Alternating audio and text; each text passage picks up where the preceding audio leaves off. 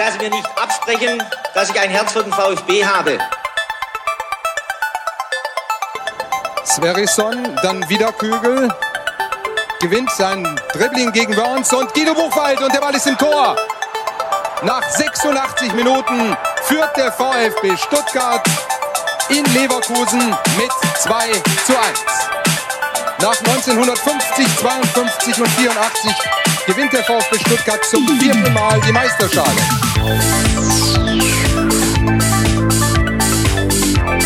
Jetzt müsste der Ball endlich noch einmal hereinkommen. Jetzt kommt er weiter mitten auf Hitzelsberger! Mario Gomez, spitze Winkel, noch einmal nach innen, Pizza hat den Ball und es gibt noch einmal Abstoß vom Tor. Und jetzt ist das Spiel aus und der VfB Stuttgart ist deutscher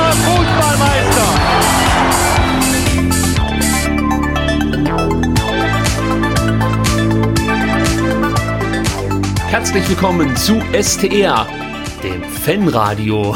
Mein Name ist Ricky und mit mir in der Leitung der Sebastian. Guten Abend, Sebastian.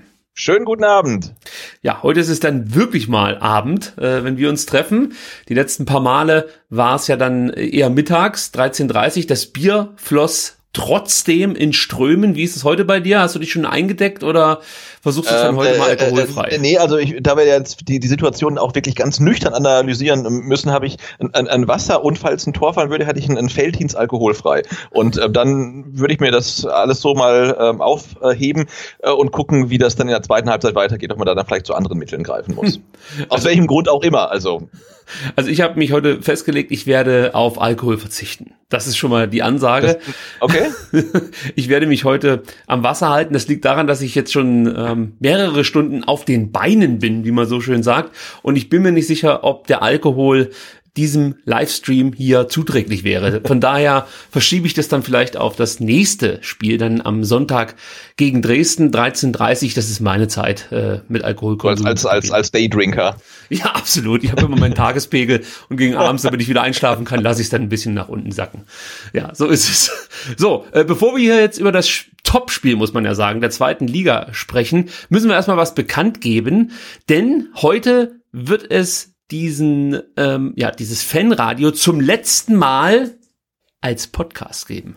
Denn in Zukunft werden wir das Fanradio nur noch exklusiv auf Twitch streamen und wenn wir es irgendwie hinbekommen, dann auch im Nachhinein auf YouTube veröffentlichen. Aber im Podcast-Feed wird das Fanradio nicht mehr nachträglich veröffentlicht.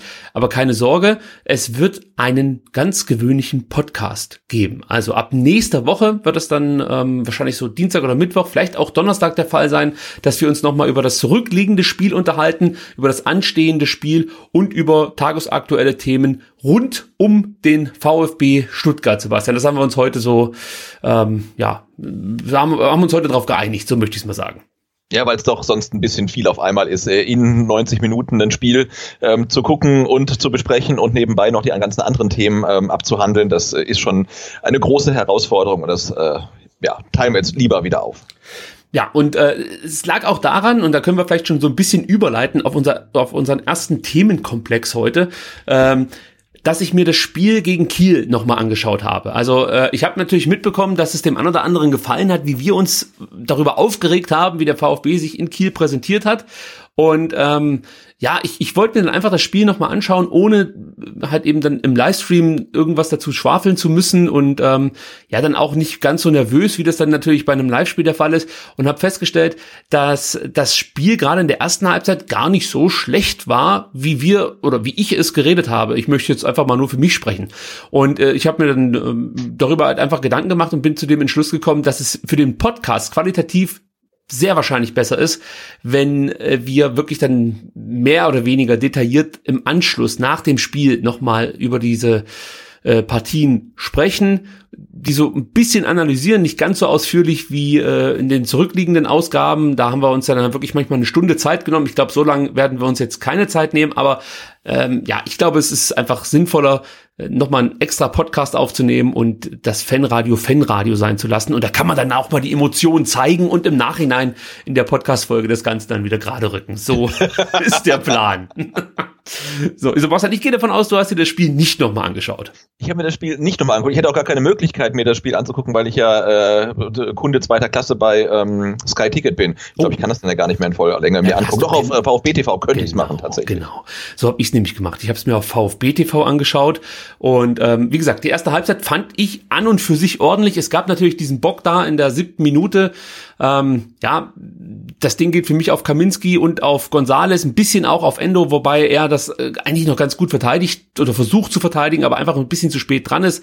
Ähm, ja, für mich war der Knackpunkt wirklich die gelb-rote Karte für Daniel Didavi, weil im Anschluss hat man irgendwie das Gefühl gehabt, dass keiner so wirklich Verantwortung übernehmen wollte auf dem Platz. Und das hätte es halt in dem Moment gebraucht, beziehungsweise dann zu Beginn der zweiten Halbzeit. Und äh, das ist ja etwas, das sich jetzt nicht nur durch diese Saison zieht beim VfB, sondern eigentlich schon äh, mindestens seit zwei, drei Jahren auffällig ist, dass es irgendwie so die, die Antreiber schlechthin irgendwo gibt, äh, nicht gibt beim VfB. Ähm, was mir da auch aufgefallen ist, zum Beispiel die Kieler haben ganz viel miteinander kommuniziert auf dem Platz, haben sich gegenseitig geholfen, haben ähm, ja eben ganz klare Kommandos ihren ballführenden Spielern mitgeteilt und das fehlte beim VfB ein bisschen. Es gab zwar hier und da mal das Kommando Hintermann oder äh, Spiel rechts oder halt eben diese diese ganz klassischen, ich sag mal fast schon Bolzplatz-Kommandos, aber ähm, es es fehlt irgendwie so so ein so ein mannschaftlicher Verbund, jedenfalls kam mir das so vor. Und äh, vielleicht liegt es einfach daran, dass die Spieler, die wir haben, die ja qualitativ gar nicht so schlecht sind, wenn man sich überlegt, wer da so sonst auf, auf dem Platz steht. Also ein Holger Bartschuber ist ja ein guter Fußballer. Auch ein Marcin Kaminski, Mangala, egal wen du da jetzt nimmst. Das sind alle Spieler, die, glaube ich, von ihrem Anspruchsdenken her sich eher als Erstligaspieler sehen als eben dann als Zweitligaspieler. Aber es sind halt keine Spieler, die äh, die Verantwortung übernehmen, mitreißen können und ähm, ja dann eben so, so eine gewisse Dynamik auf dem Platz entfachen können. Und vielleicht müssen wir da in Sachen Kaderplanung für die kommende Saison, egal jetzt für welche Liga, nochmal nachschärfen und äh, Spieler finden, die diese Charakteristiken irgendwie mitbringen. Weil das ist für mich wirklich eklatant gewesen, wie wenig von der Mannschaft selber kam in der zweiten Halbzeit, um jetzt hier irgendwie das ganze Ding noch, noch rocken zu wollen. Ja. Ähm, eins vielleicht noch dazu, es gab natürlich dann den Ausgleich, der Elfmeter war absolut gerechtfertigt, also da braucht man nicht lange drüber diskutieren, aber auch da habe ich mir so gedacht, Mensch, eigentlich musst du doch jetzt cleverer agieren, ja, und, und nicht dann gleich wieder in so ein, was, wie soll ich das beschreiben? So ein Spannungsabfall hat man halt gespürt einfach bei der Mannschaft. Also du hast dieses Tor erzielt, es fehlte dann wieder ein bisschen Konzentration, hat man auch daran gemerkt, dass Kiel gleich wieder eine große Chance hatte und es gab ja dann auch noch den Pfostentreffer und ähm, ja, so wirklich Zugriff hat man aufs Spiel dann überhaupt nicht mehr bekommen und Kiel hat das Ding voll und ganz verdient gewonnen. Ähm, ich möchte auch gar nicht so sehr jetzt auf Massimo noch mal rumreiten, denn eigentlich hätte Kiel schon früher das, äh, die Tore schießen müssen. Haben sie natürlich nicht. Massimo war dann mehr oder weniger der Depp, der äh dann halt zwei Fehler gemacht hat, aber ja, ich, ich habe da kein großes Problem damit, wenn ein junger Spieler Fehler macht. Bislang hat er sich eigentlich in Stuttgart ganz gut präsentiert. Jetzt hat er mal ein schlechtes Spiel dabei gehabt. Die brauchst du vielleicht auch, um daran zu wachsen. Ähm, Jetzt fällt mir doch noch was ein, was ich ansprechen will. Holger Bartstuber ist mir da noch aufgefallen, weil der sich tierisch über diese Fehler aufgeregt hat. Es gab ja danach auch auf Twitter eine Meldung, dass äh, Materazzo in Richtung, äh, nee Quatsch, dass, dass Bartschuber in Richtung Materazzo geschrien hätte, das hast du jetzt davon, nachdem das äh, 1 zu 3 gefallen ist.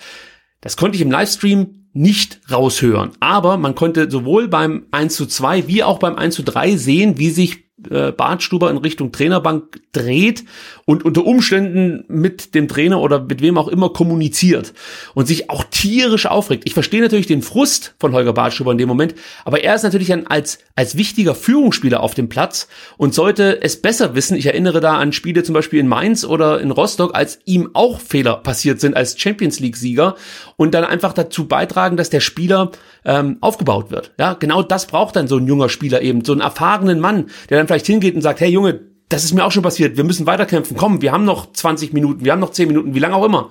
Und ähm, ja, das ist natürlich auch etwas, sehe ich nicht so gern als VfB-Fan, wenn da junge Spieler äh, mit dem oder mit dem hängenden Kopf über den Platz schleichen und der alte Platzhirsch sich dann darüber aufregt, wie deppig sich äh, eben so ein junger Spieler anstellt. Es war jetzt ein sehr ausführlicher Monolog, Sebastian. Vielleicht möchtest du ja noch was ergänzen.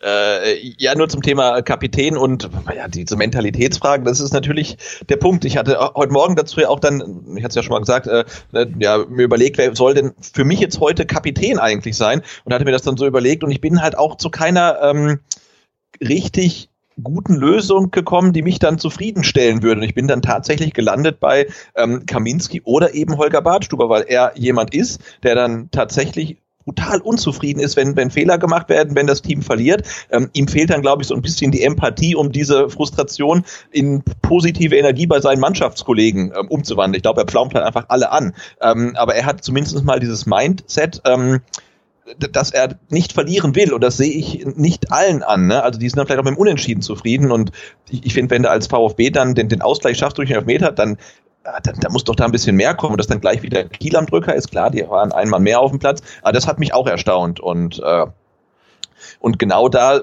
bräuchte man halt jemanden wie Holger Bartstuber, der vielleicht ein bisschen mehr Empathie, ein bisschen mehr Demut vielleicht hat und auch in der Lage ist, ähm, ja, seine, seine Frustration in, in positive Energie umzuwandeln für die Mannschaft, was ihm eher nicht gelingt. Aber ich sehe auch sonst niemanden auf dem Platz, äh, an dem sich die, die Mannschaft in so einer schwierigen Phase der Saison äh, aufrichten könnte.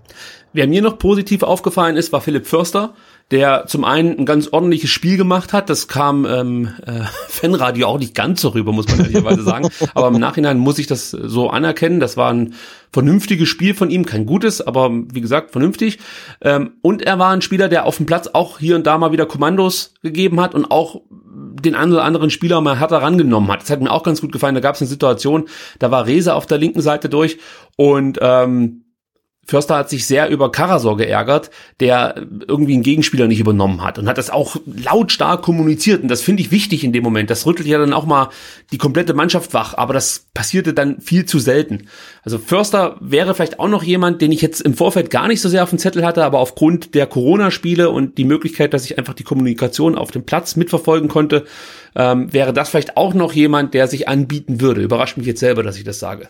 ähm, was auch noch auffällig war, äh, war, dass, dass die Spieler, also man kann es am besten damit beschreiben, dass, dass sie nicht besonders pressing-resistent sind und waren in, in dieser Partie gegen Kiel, aber auch gegen Wien Wiesbaden. Da fiel es mir nicht so sehr auf, aber gegen Kiel, eine Mannschaft, die auch gerne den Ball hat, mitspielen kann, Kurzpassspiel bevorzugt und äh, auch gutes Pressing hat, war es so, dass, dass viele Spieler, sobald sie angelaufen wurden, direkt in Panik verfallen sind und dann meistens auch die falsche Entscheidung getroffen haben. Also eigentlich müsstest du davon ausgehen, dass die Qualität, die wir auf dem Platz haben, sich dann auch darin widerspiegelt, dass wenn man aggressiv angelaufen wird, ähm, man, ich sag mal, ähm, erwachsener mit diesen Situationen umgehen kann, abgebrühter einfach damit umgehen kann. Auch das fehlt so ein Stück weit. Also man spürt enorm diese Verunsicherung innerhalb der Mannschaft.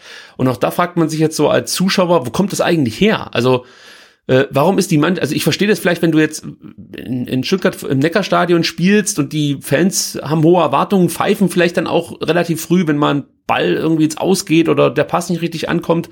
Ähm, aber jetzt bei so einem, bei so einem Corona-Spiel, wo du eigentlich null Druck hast von außen, sondern nur diesen normalisch, normalen sportlichen Wettkampf austragen musst, da verstehe ich diese Unsicherheit überhaupt nicht. Also da, da habe ich mir jetzt keine richtige oder habe keine richtige Lösung äh, gefunden, wie man dieses Problem beheben könnte. Eigentlich äh, brauchst du halt Erfolgserlebnisse, aber ähm, ja, war für mich dann trotzdem überraschend zu erkennen, dass man offensichtlich ein Problem hat, ähm, sobald der Gegner dich hart anläuft. Genau, das wäre das, was äh, Materazzi auch in der Vorwoche eigentlich angesprochen hatte. Äh, Widerstandsfähigkeit, dass die fehlt. Aber ich frage mich auch, wie, wie willst du Widerstandsfähigkeit am 28. Spieltag noch in eine Mannschaft bringen, die sie nicht mitbringen? Ne? Das ist genauso wie Mentalität oder letzte Woche hat was gesagt, Emotion. Das, das kannst du ja nicht trainieren. Also das ähm, muss entweder da sein oder sich entwickeln. Und ich finde jetzt in der Phase der, der Saison, jetzt so spät zu sagen, da fehlen irgendwelche Grundtugenden, äh, dann werden es echt noch ähm, schwierige sechs Spieltage sind es, glaube ich, noch, ne? wenn, wenn das wirklich fehlt. Schauen ja, wir mal. Pascal Stenzel hat nach dem Spiel gesagt, der frühe Rückstand darf uns nicht passieren. Danach haben wir eine gute Reaktion gezeigt, war, waren aber nicht konsequent genug. Soweit würde ich mitgehen. In Unterzahl wurden die Räume für, für Kiel größer. Wir haben aber mit Kampf und Willen dagegen gehalten und den und den 1 zu 1 Ausgleich erzielt. In der Schlussphase haben wir uns dann selber um den Lohn gebracht. Ja, kann man, denke ich mal, so als Aussage stehen lassen, mit der einen Einschränkung, ähm, dass ich der Meinung war, dass man äh, ähm, die, diesen, diesen 1 zu 1 Ausgleich sich eigentlich nicht so richtig erkämpft hat, sondern in der ersten Halbzeit, da hat man dagegen gehalten, hat man auch gekämpft, ja, keine Frage, aber in der zweiten Halbzeit war es für mich zu wenig. Das wollte ich nochmal unterstreichen. Und Pellegrino Materazzo hat ähm, gemeint, dass die Mannschaft ähm, ja Gas gegeben hat und mit dem Rückschlag viel besser umgegangen sei als zuletzt und meinte, da war viel Herz dabei. Auch das haben wir ja im Livestream so ein bisschen der Mannschaft abgesprochen und ich habe, ich kann mich erinnern, ich habe dann auch noch gesagt, dass das eigentlich nach dem Spiel gegen Wien Wiesbaden ähm, ja fast schon ein Offenbarungseid wäre, wie die Mannschaft aufgetreten ist. Das möchte ich wirklich nochmal revidieren und sagen, dass es nicht ganz so schlimm war. Also äh, das lag dann wahrscheinlich wirklich daran, dass ich, äh, wenn ich ein Spiel live gucke, einfach andere Emotionen hege, als wie wenn ich es im Nachhinein mir nochmal anschaue. Das muss man nochmal richtig stellen. ja, aber es war so trotzdem, ja. also auch jetzt, wenn man es nachher nochmal nüchtern analysiert, es, es war, das haben wir, glaube ich, beim im Spiel gesagt und das kann man wiederholen, es war einfach zu wenig. Ne? Da kann man sagen, es war nicht so viel zu wenig, wie wir es vielleicht live gesehen haben, aber es war trotzdem zu wenig.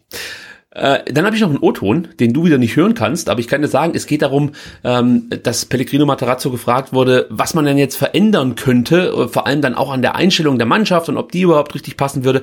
Und er hat dann etwas gesagt, das klingt erstmal sehr simpel, ähm, aber trifft's eigentlich ganz genau. Er meinte nämlich, wir müssen uns einfach nur mehr anstrengen. Er hat es natürlich ein bisschen mehr ausgeführt und ähm, du kannst es wieder nicht hören, lieber Sebastian, aber unsere Hörer können sich's anhören. Und äh, ja, genau das machen wir jetzt. Ich glaube, man äh, bekommt einfach mit, wie, wie schwierig die zweite Liga ist, ist zu, zu bespielen. Äh, das ist, es gibt keine Selbstläufer in dieser Liga. Ähm, und ob es eine, ich, ich, ich glaube nicht, dass es eine Qualitätsfrage ist, sondern äh, wir müssen einfach, uns einfach mal mehr anstrengen. Wir müssen mehr investieren, so wie heute. Wenn wir so wie heute investieren, jeden Spiel, dann gewinnen wir mehr Spiele. Äh, ich glaube, das ist der Schlüssel. Also mit unserer Fußballqualität müssen wir das komplementieren mit die notwendige äh, Einstellung zum Spiel und Einstellung zum Wettkampf. Das haben wir heute gesehen und wenn wir das so weiter beibehalten, dann werden wir in die weiteren Spiele auch erfolgreicher sein als zuletzt. Also der O-Ton stammt von der Pressekonferenz nach dem Kiel-Spiel und er sagt ja, ähm, ja, wie gesagt, mehr anstrengen und ähm, ja, dann auch Verantwortung auf dem Platz übernehmen und äh, ja, mehr oder weniger könnte man es darauf unterbrechen, alles raushauen. So muss man sich natürlich auch fragen, warum jetzt genau in dieser Phase diese Ansage des Trainers nötig ist. Eigentlich sollte jeder Spieler wissen, dass man jetzt alles raushauen muss. Also ja, da können wir vielleicht nochmal das Fass aufmachen. Stimmt etwas in der Mannschaft nicht? Was meinst du?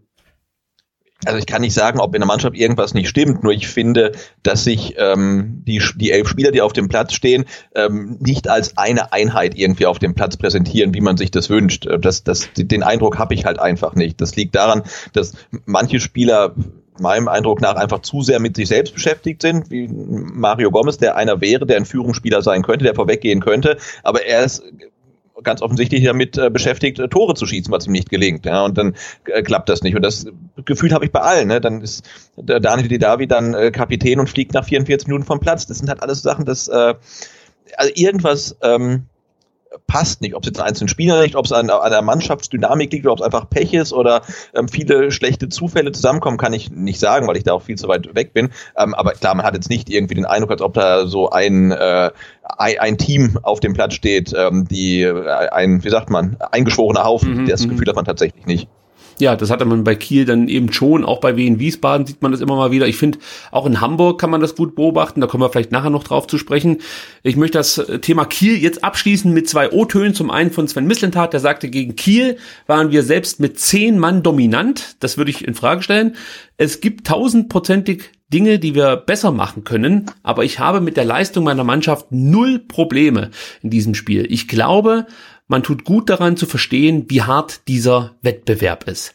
Und Thomas Hitzesberger hat sich auch nach dem Spiel geäußert und ähm, gibt uns gleich so eine Art Überleitung auf das nächste Thema. Und zwar meinte Thomas Hitzesberger, ich werde nichts schönreden oder Scheindiskussionen führen, die uns nichts bringen. Wir werden klar analysieren und unangenehme Dinge ansprechen, aber das tun wir intern. Wir sind vom Trainer überzeugt, Das muss man ganz klar sagen, Sebastian. Und da sind wir schon bei dem ja überraschenden Thema, das wir jetzt hier noch im äh, Vorfeld zum eigentlichen Spiel besprechen werden.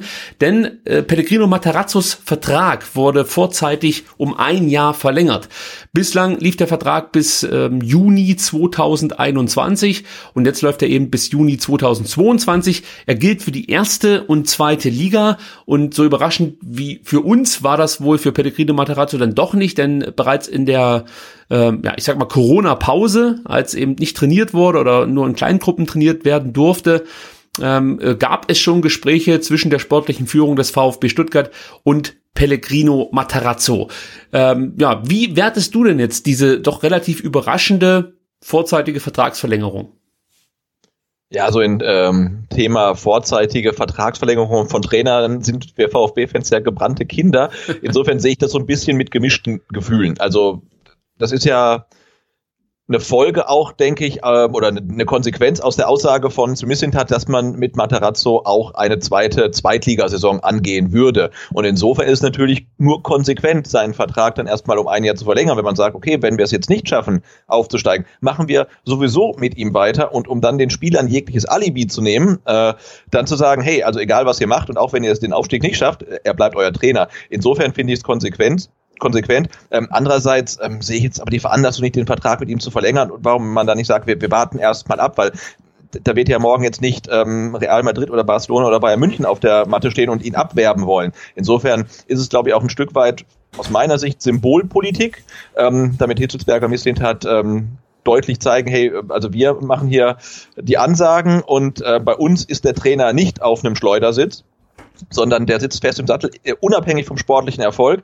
Ähm, aber ob das wirklich Bestand hat, wenn der Aufstieg nicht klappen sollte und wenn man vielleicht dann noch von Heidenheim und von Darmstadt überholt werden sollte, ähm, da bin ich mal sehr gespannt. Und klar setzen sich die beiden natürlich damit auch unter Druck, weil an den Worten äh, werden sie sich messen lassen müssen, an der Vertragsverlängerung äh, werden sie sich messen lassen müssen. Und wenn das äh, schief geht mit dem Aufstieg, ähm, dann glaube ich, können wir das Popcorn rausholen und äh, gucken, was dann wirklich passiert. Ja, wobei ich es gar nicht so unclever finde von Matarat, äh, von äh, Sven Mislintat jetzt, sag, äh, ja, mehr oder weniger die Mannschaft in die Verantwortung zu nehmen. Weil sollte der Aufstieg nicht gelingen, könnte er sich auch hinstellen und sagen, ja, es lag an der Mannschaft. Und es wird ja definitiv personelle Folgen haben, sollte der VfB nicht aufsteigen. Und ähm, so könnte er natürlich den Trainer aus der Schusslinie nehmen, weil es lag ja offensichtlich dann an dem einen oder anderen Spieler, der mit der falschen Einstellung in die Sache reingegangen ist. Und wenn es funktioniert, kann er sich hinstellen und sagen, ja, es lag an Matarazzo. Wir wussten immer, dass er die Qualität hat, um den VfB zum Aufstieg zu führen. Deswegen haben wir verlängert und jetzt sind wir ja auch in der ersten Liga. Also ich, ich finde es gar nicht so dumm, dass man diese, diesen Weg jetzt gegangen ist. Und ich gebe dir natürlich recht, als VfB-Fan ist man wahrscheinlich nicht so naiv und glaubt jetzt, dass Matarazzo eben dann bis 2022 auch definitiv unser Trainer bleiben wird. Also da würde ich auch nochmal ein Fragezeichen dahinter machen.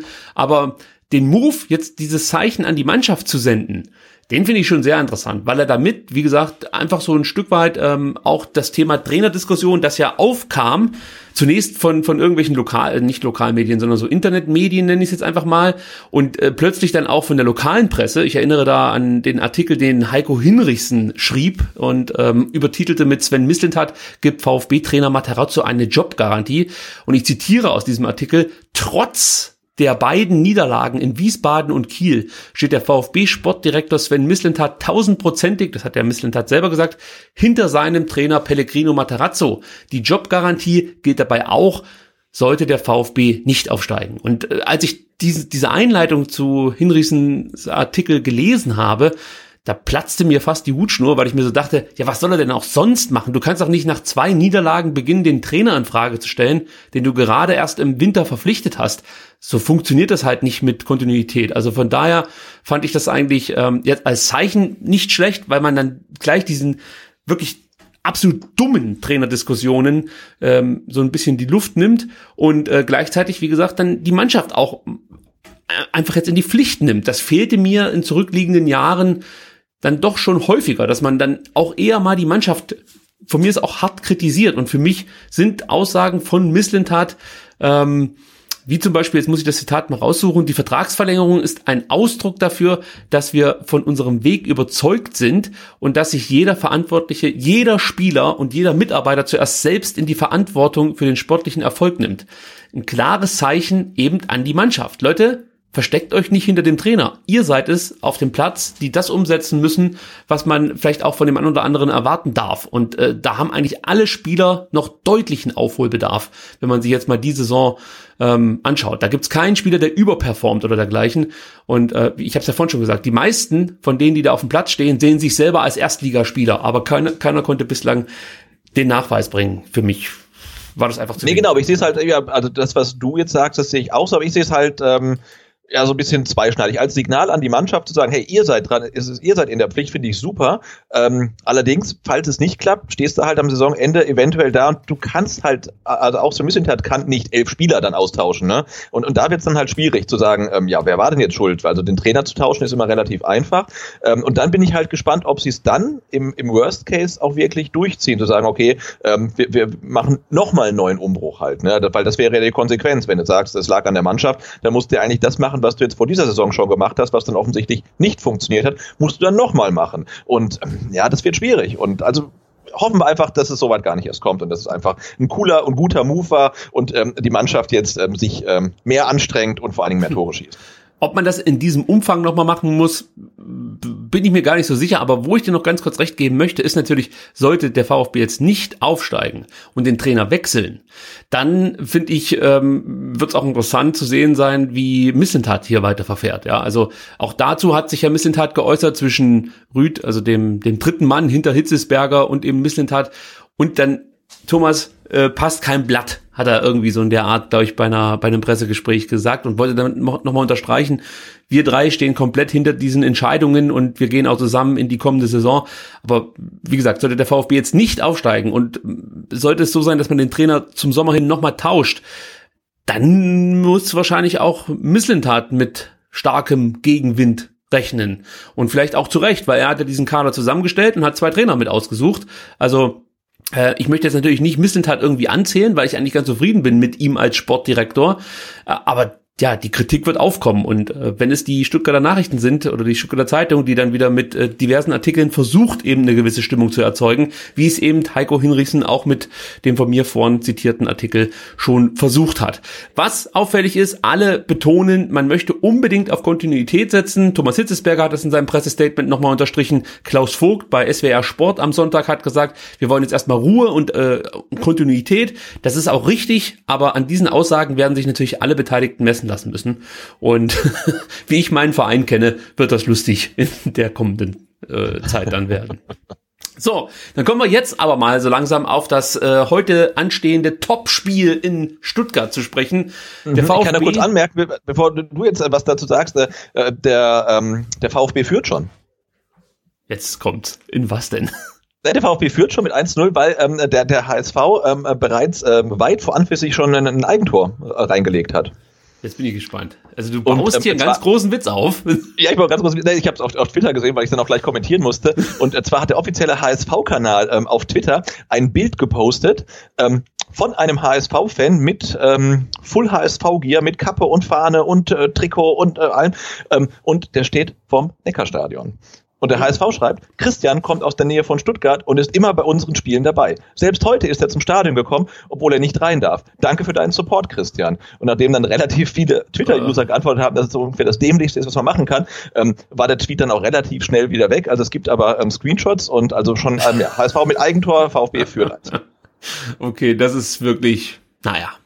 Ich möchte nicht Kann ja mal passieren, haben sie auch wieder gelöscht. Also es gibt Schlimmeres, ja, aber ja. ich fand es jetzt relativ, relativ lustig, das, das dann über den offiziellen Kanal dann so rauszuhauen und ganz stolz drauf zu sein. Das stimmt. Äh, bevor wir jetzt dann darüber sprechen, wie der VfB heute den HSV schlagen wird, äh, äh, möchte ich auch noch mal ganz kurz einen O-Ton einspielen und zwar wieder mal von unserem Trainer Pellegrino Matarazzo, der so ein bisschen erklärt, was denn die Basis für erfolgreichen Fußball ist und eben dann auch für einen Heimsieg heute gegen Hamburg. Hören wir uns das kurz noch mal an der Basis ist die Zusammenhalt der Mannschaft. Wenn das stimmt, dann äh, werden wir uns auch mit unserer Qualität durchsetzen können. Ja, wie gesagt, mit der notwendigen Geduld und auch die notwendige Disziplin, um über 90 Minuten keine keine Lücken, keine keine Phase im Spiel, keine Anfälligkeiten zu zeigen. Das wird wichtig sein. Also ich werde es für dich jetzt noch mal ganz kurz äh, erklären, was da gesagt nee, das wurde, musst, Sebastian. musst du gar nicht. Ich habe nicht einen Workaround gefunden. Ich höre es mir einfach bei Twitch an. Ach, da lief es auch schon? Ja, also ich habe da, ich habe vielleicht eine Sekunde Verzögerung, das also von dir zu, zu Twitch, deswegen kann ich mir die, die O-Töne wunderbar äh, dort anhören. Also, der sehr sympathische Akzent von Pellegrino Materazzo äh, sorgt dafür, dass er sagt, der Basis ist die Zusammenhalt der Mannschaft und ähm, ich würde mal sagen, auch da wird die Mannschaft wieder ganz klar vom Trainer in die Pflicht genommen. Das erleben wir jetzt in diesen Corona-Zeiten dann doch relativ häufig und auffällig, oft auch. Ja, und, und, und, und ist auch richtig so, ne? Das, äh, Absolut. Aber es, es müsste halt auch mal eine Reaktion auf dem Platz dann gezeigt werden. Und ich, ich sehe das nicht ganz so, wie Materazzo und Misslint hat, was das Kiel-Spiel angeht, dass das irgendwie ein Paradebeispiel an Einsatz, Willen und sonst was war. Für mich war es das nicht. Also das, äh, da, da gibt es noch viel Luft nach oben und ich bin, oh, ja, hoffe, dass wir das heute sehen, weil irgendwann muss es ja mal zünden oder man kann das irgendwie vergessen mit den Appellen an die Mannschaft, weil sie eh nicht verfangen. Also ein Paradebeispiel war es definitiv nicht. Es war eine leichte Steigerung gegenüber des Wien Wiesbaden Spiels und äh, mehr dann auch schon nicht. Also es, das hat einfach, es ist ja einfach klar, wenn du in Kiel als VfB Stuttgart äh, ja mit 3 zu 2 nach Hause fährst und ähm, ja, mehr oder weniger dann auch verdient verloren hast, dann kann, kann nicht allzu viel richtig gelaufen sein. Und hier war diesmal kein Schiedsrichter der Spielverderber, auch wenn man über diese letzte Aktion, äh, dem Foul gegen Förster nochmal diskutieren könnte, wobei man erkennt, glaube ich, ganz gut, dass es vor der 16er Linie war. Aber sei es drum, äh, dennoch war es halt einfach zu wenig, was der VfB gezeigt hat. Also da stimme ich dir schon zu. Aber wir wollen ja jetzt über den HSV sprechen und wie man den so schlagen könnte. Also ich habe erstmal eine Hiobsbotschaft für dich, denn ähm, für Dieter Hecking ist der VfB Stuttgart der absolute Lieblingsgegner. Gegen keinen anderen Club hat Hecking so oft gewonnen wie gegen den VfB. So. Dazu kommt, dass der HSV auch noch relativ gut in die Corona-Runde gestartet ist, belohnt sich aber nicht. Das ist dann wieder der erste Knackpunkt, möchte ich mal so sagen, wo wir vielleicht ansetzen könnten. Denn die Hamburger haben ein vergleichbares Problem wie wir und ich möchte sagen in der Hinrunde. Denn da war es ja so, dass unter Tim Walter der VfB sich ja dann doch verhältnismäßig viele Chancen rausgespielt hat, aber viel liegen lassen hat und äh, dann eben manchmal ohne Punkte dastand oder nur mit einem Punkt. Und ähnliches kann man jetzt gerade beim HSV auch beobachten, der in Fürth toll gespielt hat, aber nur 2 zu 2 gespielt hat und auch gegen Bielefeld die klar bessere Mannschaft war, das Spiel hätte gewinnen müssen und am Ende aber auch nur mit einem Punkt dastand. Und so kommt es eben, dass der VfB zweimal verliert gegen Gegner, gegen die sie eigentlich nicht verlieren dürfen und trotzdem immer noch in Schlagdistanz zum HSV steht. Also müssen wir so ein bisschen darauf hoffen, dass der HSV weiterhin ein Problem beim Abschluss hat und der VfB äh, vielleicht dann auch etwas mehr Glück hat und äh, vielleicht dann mit der ersten oder zweiten Chance mal ein Tor erzielt. Ja, ich habe äh. heute gelesen im Kicker, dass ähm, das ähm, Hinspiel eigentlich so ein bisschen der Knackpunkt war für den HSV, ähm, denn danach begann die Ergebniskrise, ne? weil ich glaube, nach dem Spiel ähm, stand der HSV auf eins und ähm, hatte, ich, jetzt ist gefährliches Halbwissen, aber einen Punkteschnitt von über zwei. Ähm, und nach dem Spiel gegen den VfB ging es irgendwie zumindest ergebnistechnisch und punktetechnisch ähm, bergab. Absolut. Misslintat gratulierte damals dem HSV ja schon zum Aufstieg. Erinnerst du dich noch? Ja, natürlich, ja. da meinte er schon, also der HSV ist auf jeden Fall durch. Gleiches hat er jetzt mit Bielefeld gemacht. Wenn das eh nicht gut funktioniert, dass wir dann plötzlich wieder auf einem Punkt dran sind, dann äh, hoffe ich da einfach auf Misslintats, äh, weiß ich nicht, ähm, Zauberlehrlingsfähigkeiten oder dergleichen. Ähm, aber du hast natürlich recht, also so ein Stück weit war das ein Knackpunkt für den HSV. Äh, und auch wenn man jetzt so insgesamt die Bilanz der letzten sechs Spiele sieht, ist das auch nicht besonders ruhmreich. So aus den vergangenen sechs Spielen hat der HSV nur einen Dreier geholt. Das waren 2 zu 1 gegen Regensburg. Das ist natürlich auch für diese Mannschaft mit den Ansprüchen, die sie haben, viel zu wenig. Und äh, das, das Gute scheint beim HSV aktuell zu sein, dass du mit Dieter Hacking halt da wirklich so ein so einen erfahrenen Trainer, so einen ruhigen Trainer hast, der überhaupt gar nicht äh, groß Kritik aufkommen lässt und ähm, viele Themen dann auch bei Pressekonferenzen im Keim ersticken kann. Also das fällt mir auf. Ja, ich gucke mir auch HSV-Pressekonferenzen an, kann ich an der Stelle zugeben. Und das macht er halt genial. Egal welcher Spieler da irgendwie mal angesprochen wird, er findet immer die richtigen Worte, um dann Spieler wieder aus der Schusslinie zu nehmen. Auffällig zum Beispiel, dass der im Winter verpflichtete Louis Schaub nach den, nach der Corona-Pause nur auf der Bank saß bislang. Ja, das hat viele gewundert, weil der ist beim HSV eigentlich wirklich gut angekommen, hat gute Spiele gezeigt und plötzlich spielt Aaron Hunt wieder und macht das auch sehr, sehr gut. Äh, das kann man vielleicht auch gleich mal dazu sagen. Also, was Duziak, Hunt und vor allem Adrian Fein da bislang in den, letzten, in den ersten zwei Spielen gezeigt hat, ah, das ist dann schon ziemlich gut. Und darauf wird es auch heute ankommen, dass man die drei irgendwie in den Griff bekommt. Dazu natürlich noch vorne mit Poyampalo, ein Stürmer, der ein bisschen mehr mitbringt als ein Hinterseher zum Beispiel und enorm gefährlich ist vorm Tor. also der HSV ist gerade was die Offensive angeht und auch das strategische Angriffsverhalten dann angeht, ähm, sehr, sehr gut aufgestellt. Momentan, muss man sagen. Aaron Hunt hat auch schon andere Zeiten erlebt in dieser Zweitligasaison und auch in der vergangenen Zweitligasaison. Ja, aber der Hacking ist da schon einfach ein gewiefter Typ, möchte ich mal so sagen. Gut, ich glaube, das war ja auch so ein bisschen das Learning vom HSV aus der letzten Saison, wo sie es nicht geschafft haben, aufzusteigen, ähm, dass sie halt ähm, ja einen erfahrenen Mann an der Seite brauchen. Ob das ähm, beim VfB jetzt aus ist, dahingestellt, weiß ich nicht. Äh, aber in Hamburg, glaube ich, war die Personalie Hacking jetzt wirklich eine gute Idee nach Titz und auch Hannes Wolf, da jemand zu nehmen, dem eigentlich nichts mehr irgendwie erschrecken kann, der schon alles gesehen hat und immer die Ruhe bewahrt. So, und jetzt äh, will ich noch erklären, oder vielleicht hast du schon einen Ansatz, wie, wie, wie schlägt der VfB heute den HSV? Hast du dir irgendwie Gedanken drüber machen können, dass du den HSV ein bisschen beobachten können in der Saison? Nee, nee. Okay, nee. dann versuche ich zu erklären. Ja, ich, ich, da, da habe ich drauf gehofft. ja, aber ich kann es wahrscheinlich auch nicht. Ich kann mir nur jetzt irgendwas an den Fingern zusammensaugen und hoffe, dass es dann am letzten Ende stimmt. Also ich glaube, es wird darauf ankommen, wie man Tim Leibold in den Griff bekommt und dann eben äh, vor allem Jeremy Duziak. Das sind für mich die zwei absoluten Schlüsselspieler. Man sollte natürlich auch nicht vergessen, dass äh, mit Martin Harnik ein Spieler auf dem Platz steht, der äh, Stuttgarter Vergangenheit hat. Und auch wenn ich das nicht so mag, immer davon zu sprechen, ausgerechnet der Spieler schießt jetzt gegen den VfB ein Tor. Heute ist mal wieder alles vorbereitet, dass es genauso kommen muss. Denn Martin Harnik hat sein letztes Tor in dieser Zweitligasaison ausgerechnet im Hinspiel gegen den VfB geschossen. Danach hat er nicht mehr getroffen. Ist jetzt ein bisschen besser an Fahrt gekommen, hat auch gegen Fürth und gegen äh, Bielefeld Abschlusspech gehabt. Und äh, ja, heute steht er in der Startformation und ist einfach, ja, es ist halt einfach auch jemand, der weiß, wie man Tore erzielt. Auch wenn es genügend Beweisbilder gibt, dass man daran zweifeln könnte. Aber er hat schon eine gewisse Qualität vorm Tor. Sebastian, da wirst du mir recht geben.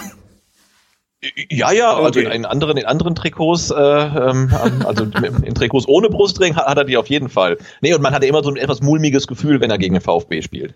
So, und ich möchte noch mal kurz äh, bei Tim Leibold bleiben. Vor ihm spielt Bakary Yatta. Das war noch so eine ähm, fragliche Position, weil Yatta aufgrund des Ramadans nicht ganz so fit war und äh, ja wenig trainieren konnte. Da waren sich jetzt die Hamburger noch nicht ganz so einig, ob der gegen den, HS, äh, gegen den VfB wieder direkt beginnen kann. Das kann er.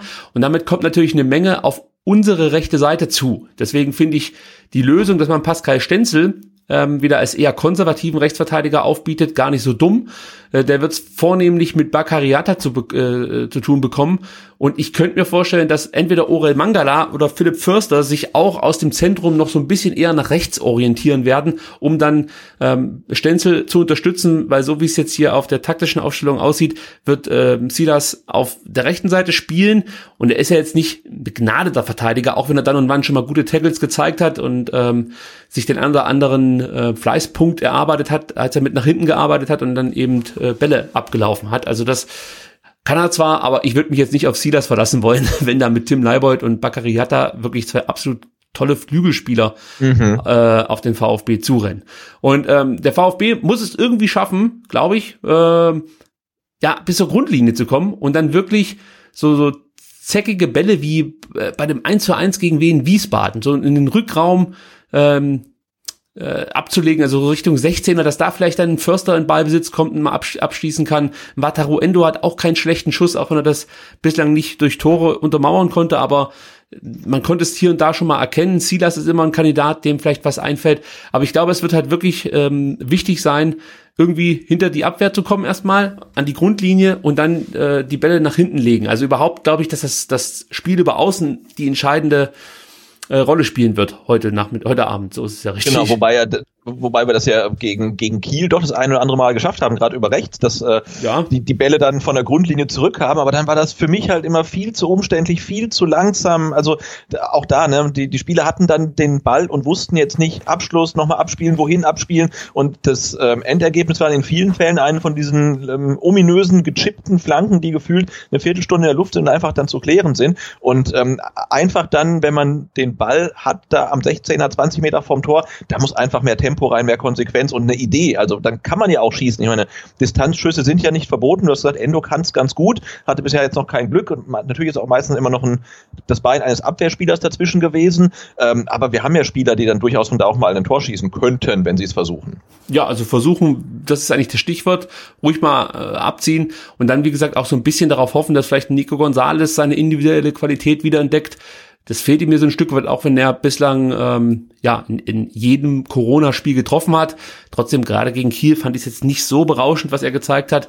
Von Silas erwarte ich mir heute dann auch noch mal bisschen mehr als äh, vor allem gegen Wien Wiesbaden. Gegen Kiel war es bei ihm auch besser. Ich bin gespannt, wie Clinton Mola zurechtkommt mit einem Spieler wie äh, Martin Harnik, unter Umständen dann auch mit Josh Wagnermann, auch ein interessanter Mann. Also es wird schon wirklich schwer werden, den VfB heute zu schlagen, äh, den HSV heute zu schlagen.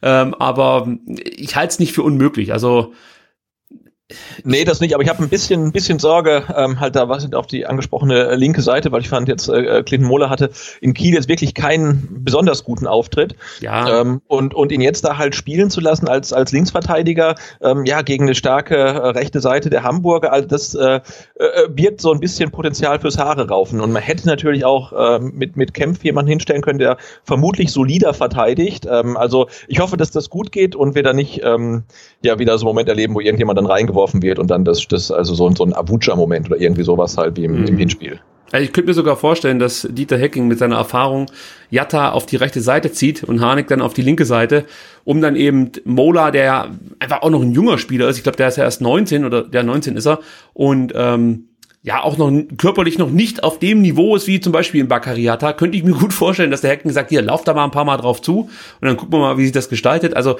äh, das, das wird jetzt interessant sein, wie, wie Hacking das Ganze angeht. Ich könnte mir vorstellen, dass der VfB nicht gleich volle Pulle draufgehen wird.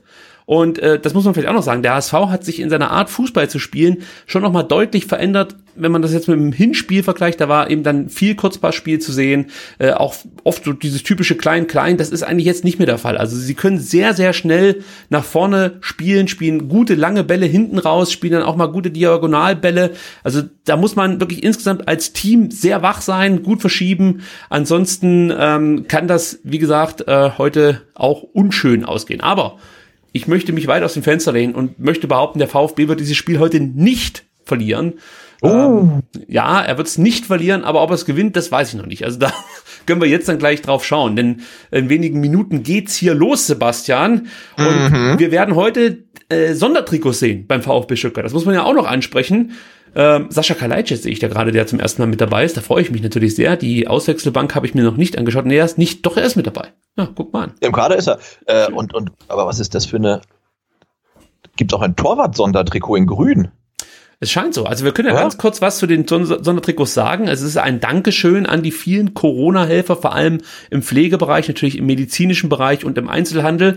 Ähm, und ähm, ja, die Trikots sind versehen mit Dankesbotschaften. Ja, auf dem Brustring steht jetzt praktisch nicht Mercedes-Benz Bank, sondern ähm, diverse Dankesbotschaften. Und ähm, ja, da möchte sich der VfB einfach, wie gesagt, dann bei allen Corona-Helfern bedanken. Es gab 500 Trikots, die man äh, kaufen konnte. Ja, äh, die sind aber alle schon ausverkauft. Also das ging, glaube ich, innerhalb von einer oder zwei Stunden über die Ladentheke. Und es wird nach dem Spiel noch die Match-Worn-Trikots ähm, zu ersteigern geben. Also wenn einer der, der eine oder andere ein bisschen mehr Kohle hat, dann kann er sich da nochmal dran versuchen. Die Erlöse gehen äh, in Richtung F äh, VfB äh, Playfair und äh, der Corona-Soforthilfe. Ja, Genau, wer nicht so viel Geld hat für ein Matchborn-Trikot oder nicht so viel ausgeben möchte, dem sei noch unser ähm, Einkaufstipp des Abends ans Herz gelegt. Ich habe gesehen, äh, zu, als ich ähm, das äh, Bild für die Folge gemacht habe, wo ich jemand dann ein, ein Trikot äh, brauche, ähm, dass die das schwarze und das weiße Trikot ähm, jetzt für äh, 35 Euro zu haben sind und Kindertrikots für 25, was dann echt ein Preis ist, wo man sagt, okay, für das Geld nehme ich dann tatsächlich auch ein Trikot. Also das weiß nicht, ob sie eventuell schon ähm, im, äh, im Saisonende-Modus sind, da schon der Sommerschlussverkauf und nicht bedacht haben, dass es irgendwie jetzt doch länger geht oder so, äh, weiß ich nicht. Aber also die gibt es auf jeden Fall gerade relativ günstig. Schlagt also zu, jetzt ja. eure Möglichkeit. Kaufen, kaufen, kaufen. Ich muss noch erwähnen, dass es ähm, eine Aktion gab, die gar nicht so sehr an der Presse kommuniziert wurde vom VfB Stuttgart. Und zwar wurden 2500 Danke-Pakete für das medizinische Personal an Stuttgart oder in Stuttgarter Kliniken sowie in einem Krankenhaus nahe Winnenden neulich nochmal verteilt. Also das ist auch noch eine Aktion, die kann man mal erwähnen. Man kritisiert ja oder hat den VfB schon oft wegen diverser Sachen kritisiert. Jetzt müssen wir sagen, ähm, ja, präsentieren sie sich diesbezüglich eigentlich sehr, sehr ordentlich. Sebastian, für uns beginnt jetzt gleich wieder die interessante äh, ja, Zeitabstimmung. Ja. Und das ist jetzt auch wichtig für alle Zuhörer, die sich mit dem TV-Bild und unserem Kommentar synchronisieren wollen.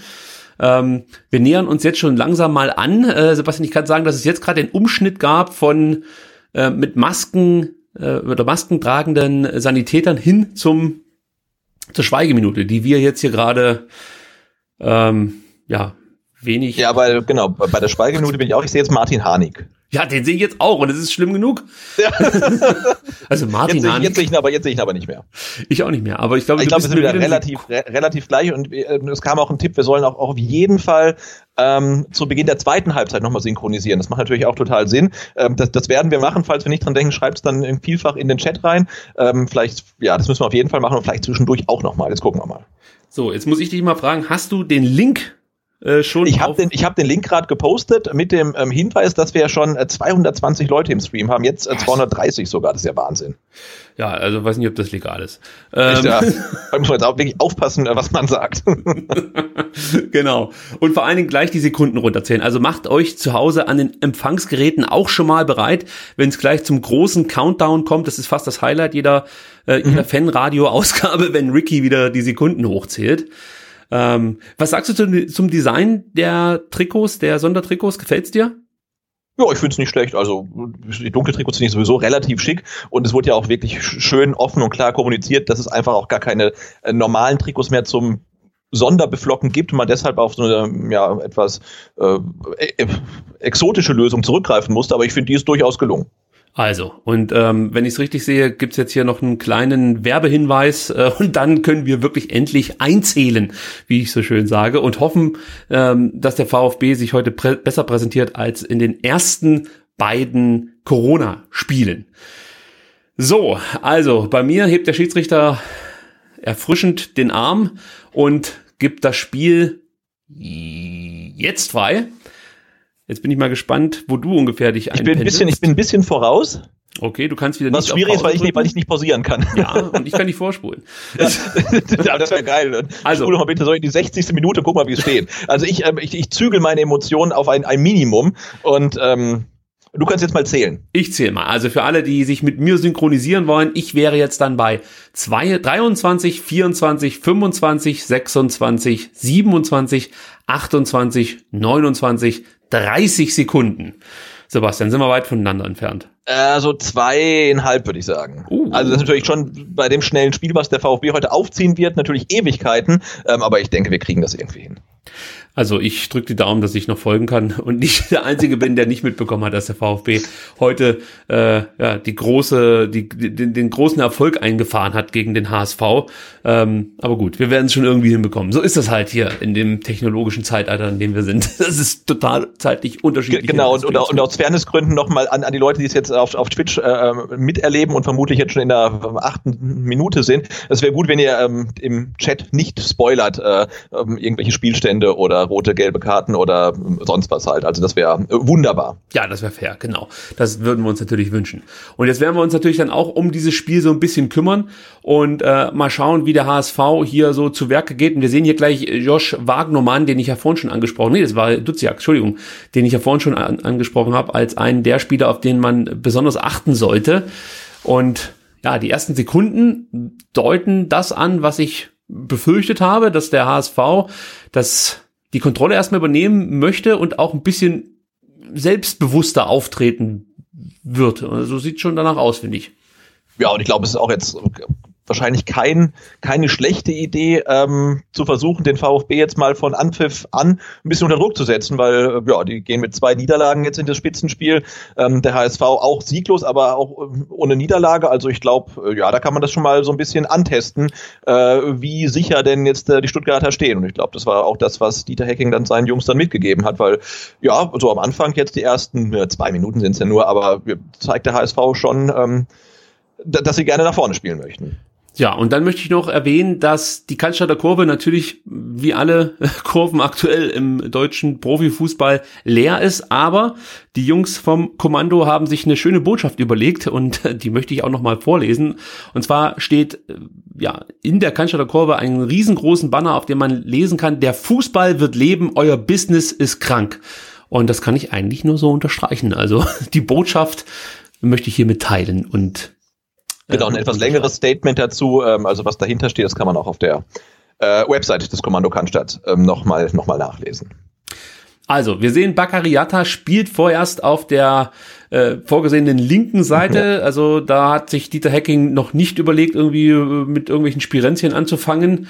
Ansonsten ist das eigentlich alles wie erwartet. Mangala und Endo sind unsere beiden Sechser. Endo scheint sich schon, schon so ein bisschen Richtung Jatta zu orientieren. Also da scheint so eine Zuordnung zu geben. Und im Zentrum spielen aktuell Gonzales und Förster.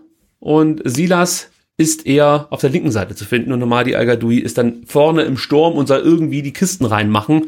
Ähm, auch er, ja, hatte ja mal einen relativ guten Lauf, vor allem als Joker.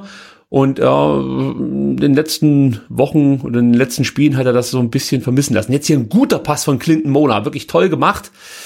Und die Flanke ist zwar nicht gut, aber äh, so wie Clinton Mona sich hier gerade durchgesetzt hat, das wünsche ich mir häufiger. Und dann gerne auch mit schönen Flanken von Nico Gonzalez.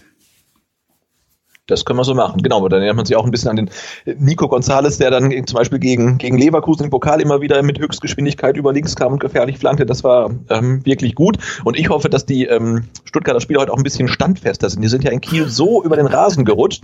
Aber der Rasen heute, ich meine, den sieht man ja wirklich an, dass er monatelang jetzt nicht bespielt worden ist. Das ist ja ein Träumchen, oder? Das ist ja ein Teppich. Wahnsinn. Ja, ist einer der schönsten Rasen der Welt, muss man an der Stelle nochmal sagen. Und ich vermisse auch den Geruch unseres Rasens, denn kein Rasen riecht, riecht so gut wie der Rasen im Neckarstadion. Äh, was mir auch noch gerade auffällt, jetzt haben wir ja schon das ein oder andere Corona-Spielchen gesehen. Also ich glaube, fast kein Stadion hat mehr verschiedene äh, Werbepartner äh, hinter, also da auf der Gegengerade positioniert, wie der VfB Stuttgart. Diese Mercedes-Benz-Bank und Gazzi-Geschichte, die ist doch zu, äh, nachträglich dazugekommen, oder nicht? Ja, es sind jetzt vier Ebenen, glaube ich, ne? Also vier Banden quasi in verschiedenen ähm, Positionen übereinander, hintereinander. Ähm. Ich dachte, das wäre verboten. Also da gab's doch mal diese, diese, diese, ähm, ja, äh, diesen Katalog, den die DFL rausgebracht hat, äh, wo unter anderem auch untersagt wurde, große Werbebanner auf der Gegengerade, auf der Gegengeraden ähm, zu platzieren und eben auch zusätzliche normal große Werbebanner da zu platzieren. Also hm, vielleicht hat man sich da nochmal umorientiert. Also Clinton Moller kommt ja gar nicht so schlecht ins Spiel, muss man sagen. Nee, das war Silas, sorry, äh, der den Ball abgefangen hat. Aber auch Clinton Moller hat das bislang ganz ordentlich gemacht über die linke Seite. Und ähm, ja, vielleicht kann er heute das zeigen, was ich mir von ihm auch so ein Stück weit erhoffe. Weil er ist eigentlich, vorhin haben wir drüber gesprochen, ein pressing-resistenter Spieler, auch ein Spieler, der, der Kontrolle in ein Spiel bringen kann, der viel Übersicht hat, ein gutes Dribbling auch hat. Äh, Im Zweikampfverhalten muss er sich wahrscheinlich noch ein bisschen weiterentwickeln, aber das kann natürlich auch damit zusammenhängen, ähm, dass er einfach vielleicht körperlich da auch noch ein bisschen Muskelmasse aufbauen muss. Ja, aber bislang würde ich sagen, ist das ein Abtasten auf äh, solidem Niveau. Der VfB wirkt nicht sonderlich verunsichert, das gefällt mir ganz gut. Und äh, wir haben ja noch ein Faustwand in der Hamburger Mannschaft, Sebastian. Da spielte der Rick äh. van Drongelen. Und der, Sebastian, das ist wirklich, äh, also das ist der Massimo nur in jedem Spiel, ohne jetzt Roberto Massimo äh, äh, in die Pfanne hauen zu wollen. Aber äh, Van Drongelen ist wirklich ein Spieler, der eigentlich in jedem Spiel einen dicken Bock äh, drin hat. Und darauf müssen wir natürlich dann heute auch so ein bisschen hoffen und äh, vor allem müssen wir den dann nutzen. Ja, also da, da warte ich drauf. Und es klingt doch jetzt ganz gut. Äh, Van Drongelen macht in jedem Spiel einen Bock. Äh, äh, Jatta ist wegen Ramadan vielleicht nicht hundertprozentig körperlich fit. Also das sind doch ganz gute Voraussetzungen eigentlich. Ja, wir legen uns den Gegner zurecht. Also zumindest hier nur, nur, nur ein bisschen schönreden, ja? ja. Also, und der Hacking hat sich seinen Stuhl mitgebracht. Ach, sehe ich gerade. Vielleicht ist es der alte von Alexander Ristic. Kannst du dich noch erinnern? An den, an dieser Patex-Thron war genau. das doch, oder? Alexander Ristic auf seinem Patex-Thron. Ja, auch ein legendärer Trainer der 80er und 90er Jahre.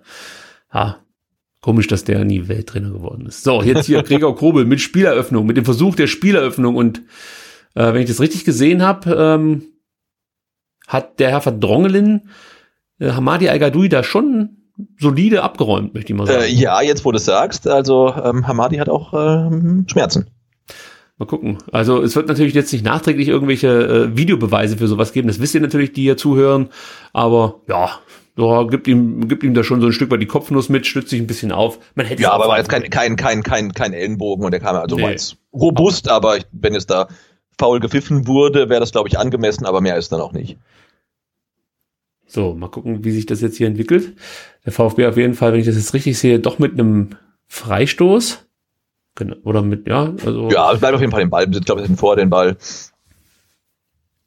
Und es wird natürlich auch äh, spannend zu sehen sein, wie sich äh, Marcin Kaminski heute gibt. Denn der, muss man ja so sagen, hat in den ersten beiden Spielen jeweils das 0 zu 1 verschuldet. Oder mit Ja, leider. verschuldet. Ja. Sonst eigentlich ganz gute Spiele gezeigt, aber mh, ja, äh, auch er sollte sich jetzt vielleicht heute nicht den nächsten Fehler leisten. Also da wäre ich ganz froh, wenn er diese alten, soliden Leistungen, die er zum Beispiel in Düsseldorf gezeigt hat, heute mal für den VfB auf den Platz bringt. Ja, und ähm, auch das hatte ich heute Morgen dann in den Text geschrieben. Er ist ja der, der, der Einzige, der weiß, äh, wie es sich anfühlt, mit dem VfB mal aufzusteigen. Und vielleicht brauchen wir von ihm auch mal wieder so ein, äh, so ein 1860-Moment, wo er dann in letzter Minute irgendwie noch einen Ausgleich schießt oder so. Sowas äh, würde ich mir mal wünschen.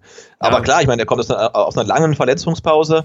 Und ähm, ja, das ist natürlich blöd, wenn er dann gleich zwei, zwei Böcke in zwei Spielen ähm, baut, die dann zu Fehler, äh, zu Toren führen. Und das bringt natürlich jetzt auch nicht unfassbare Sicherheit. Und ähm, kaum sage ich es, ja. Oh, war- äh, du hattest jetzt einen leichten Zeitvorsprung. Ja, ja, und es war, aber es war auch nicht Kaminski, es war, es war Stenzel, der da den Ball verstenzelt hat. verstänzelt hat. Genau, sehr schön. Und Martin Hanig äh, bekommt die Möglichkeit, also die Frisur, also sorry, also ich möchte mich jetzt nicht zu lang daran aufhalten, aber jo.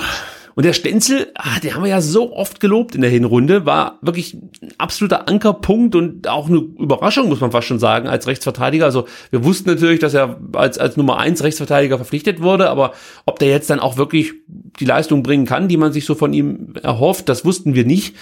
Da hat er dann eigentlich in der Hinrunde immer wieder unter Beweis gestellt, dass er ein absoluter Top-Transfer war von äh, Sven Mislintat.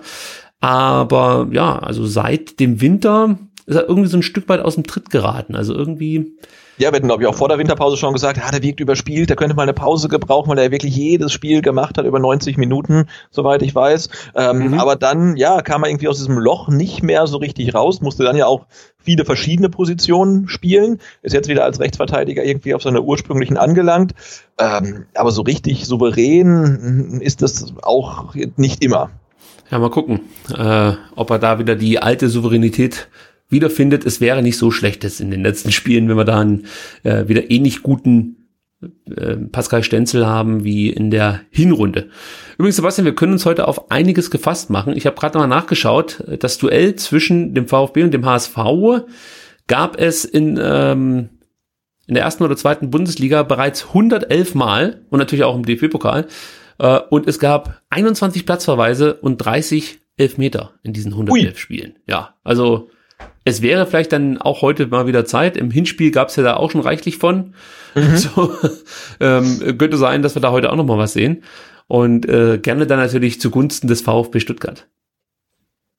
Erinnert mich jetzt hier wirklich an, an, an so ein äh, Abtasten zweier äh, wirklich guter Schwergewichtsboxer, die alle wissen, oder die beide wissen, wenn, wenn sie, wenn sie jetzt hier mal ernst machen und all in gehen, dann haben sie die Möglichkeit, den anderen dann direkt einen einzuschenken. Aber gleichzeitig könnten sie natürlich dann offen für, was weiß ich, einen rechten Haken sein oder ein, äh, ja, eine andere Aktion. Also das, das, Ja, es hat so, einen- so einen Hauch tatsächlich von Bundesliga, äh, aber sprich, es ist auch relativ langweilig, aber kaum sage ich's, äh, ähm, ja, ist es dann doch wieder Zweitliganiveau. Ja, das ist äh, interessant jetzt, wenn man das mal vergleicht. Ich weiß nicht, ob du das äh, Spiel zwischen Dortmund und den Bayern gesehen hast am Dienstag. Äh, nee, ich, ich gucke wirklich, also das, äh, das sage ich nicht nur, ich gucke wirklich nur noch äh, VfB-Spiele. Alles andere, also ist mir auch echt egal. Ich weiß dann teilweise auch gar nicht mehr, wer gespielt. Dann gucke ich doch mal auf die Ergebnisse, dann sehe ich das, ich weiß gar nicht, Augsburg gegen Paderborn 0-0 gespielt. Dann denke ich, okay, gut, dass ich mir das nicht angeguckt habe. Also da bin ich echt Also komplett Augsburg gegen Paderborn gucke ich mir auch nicht an. Also das würde ich mir noch nicht mal in der Relegation oder sowas angucken.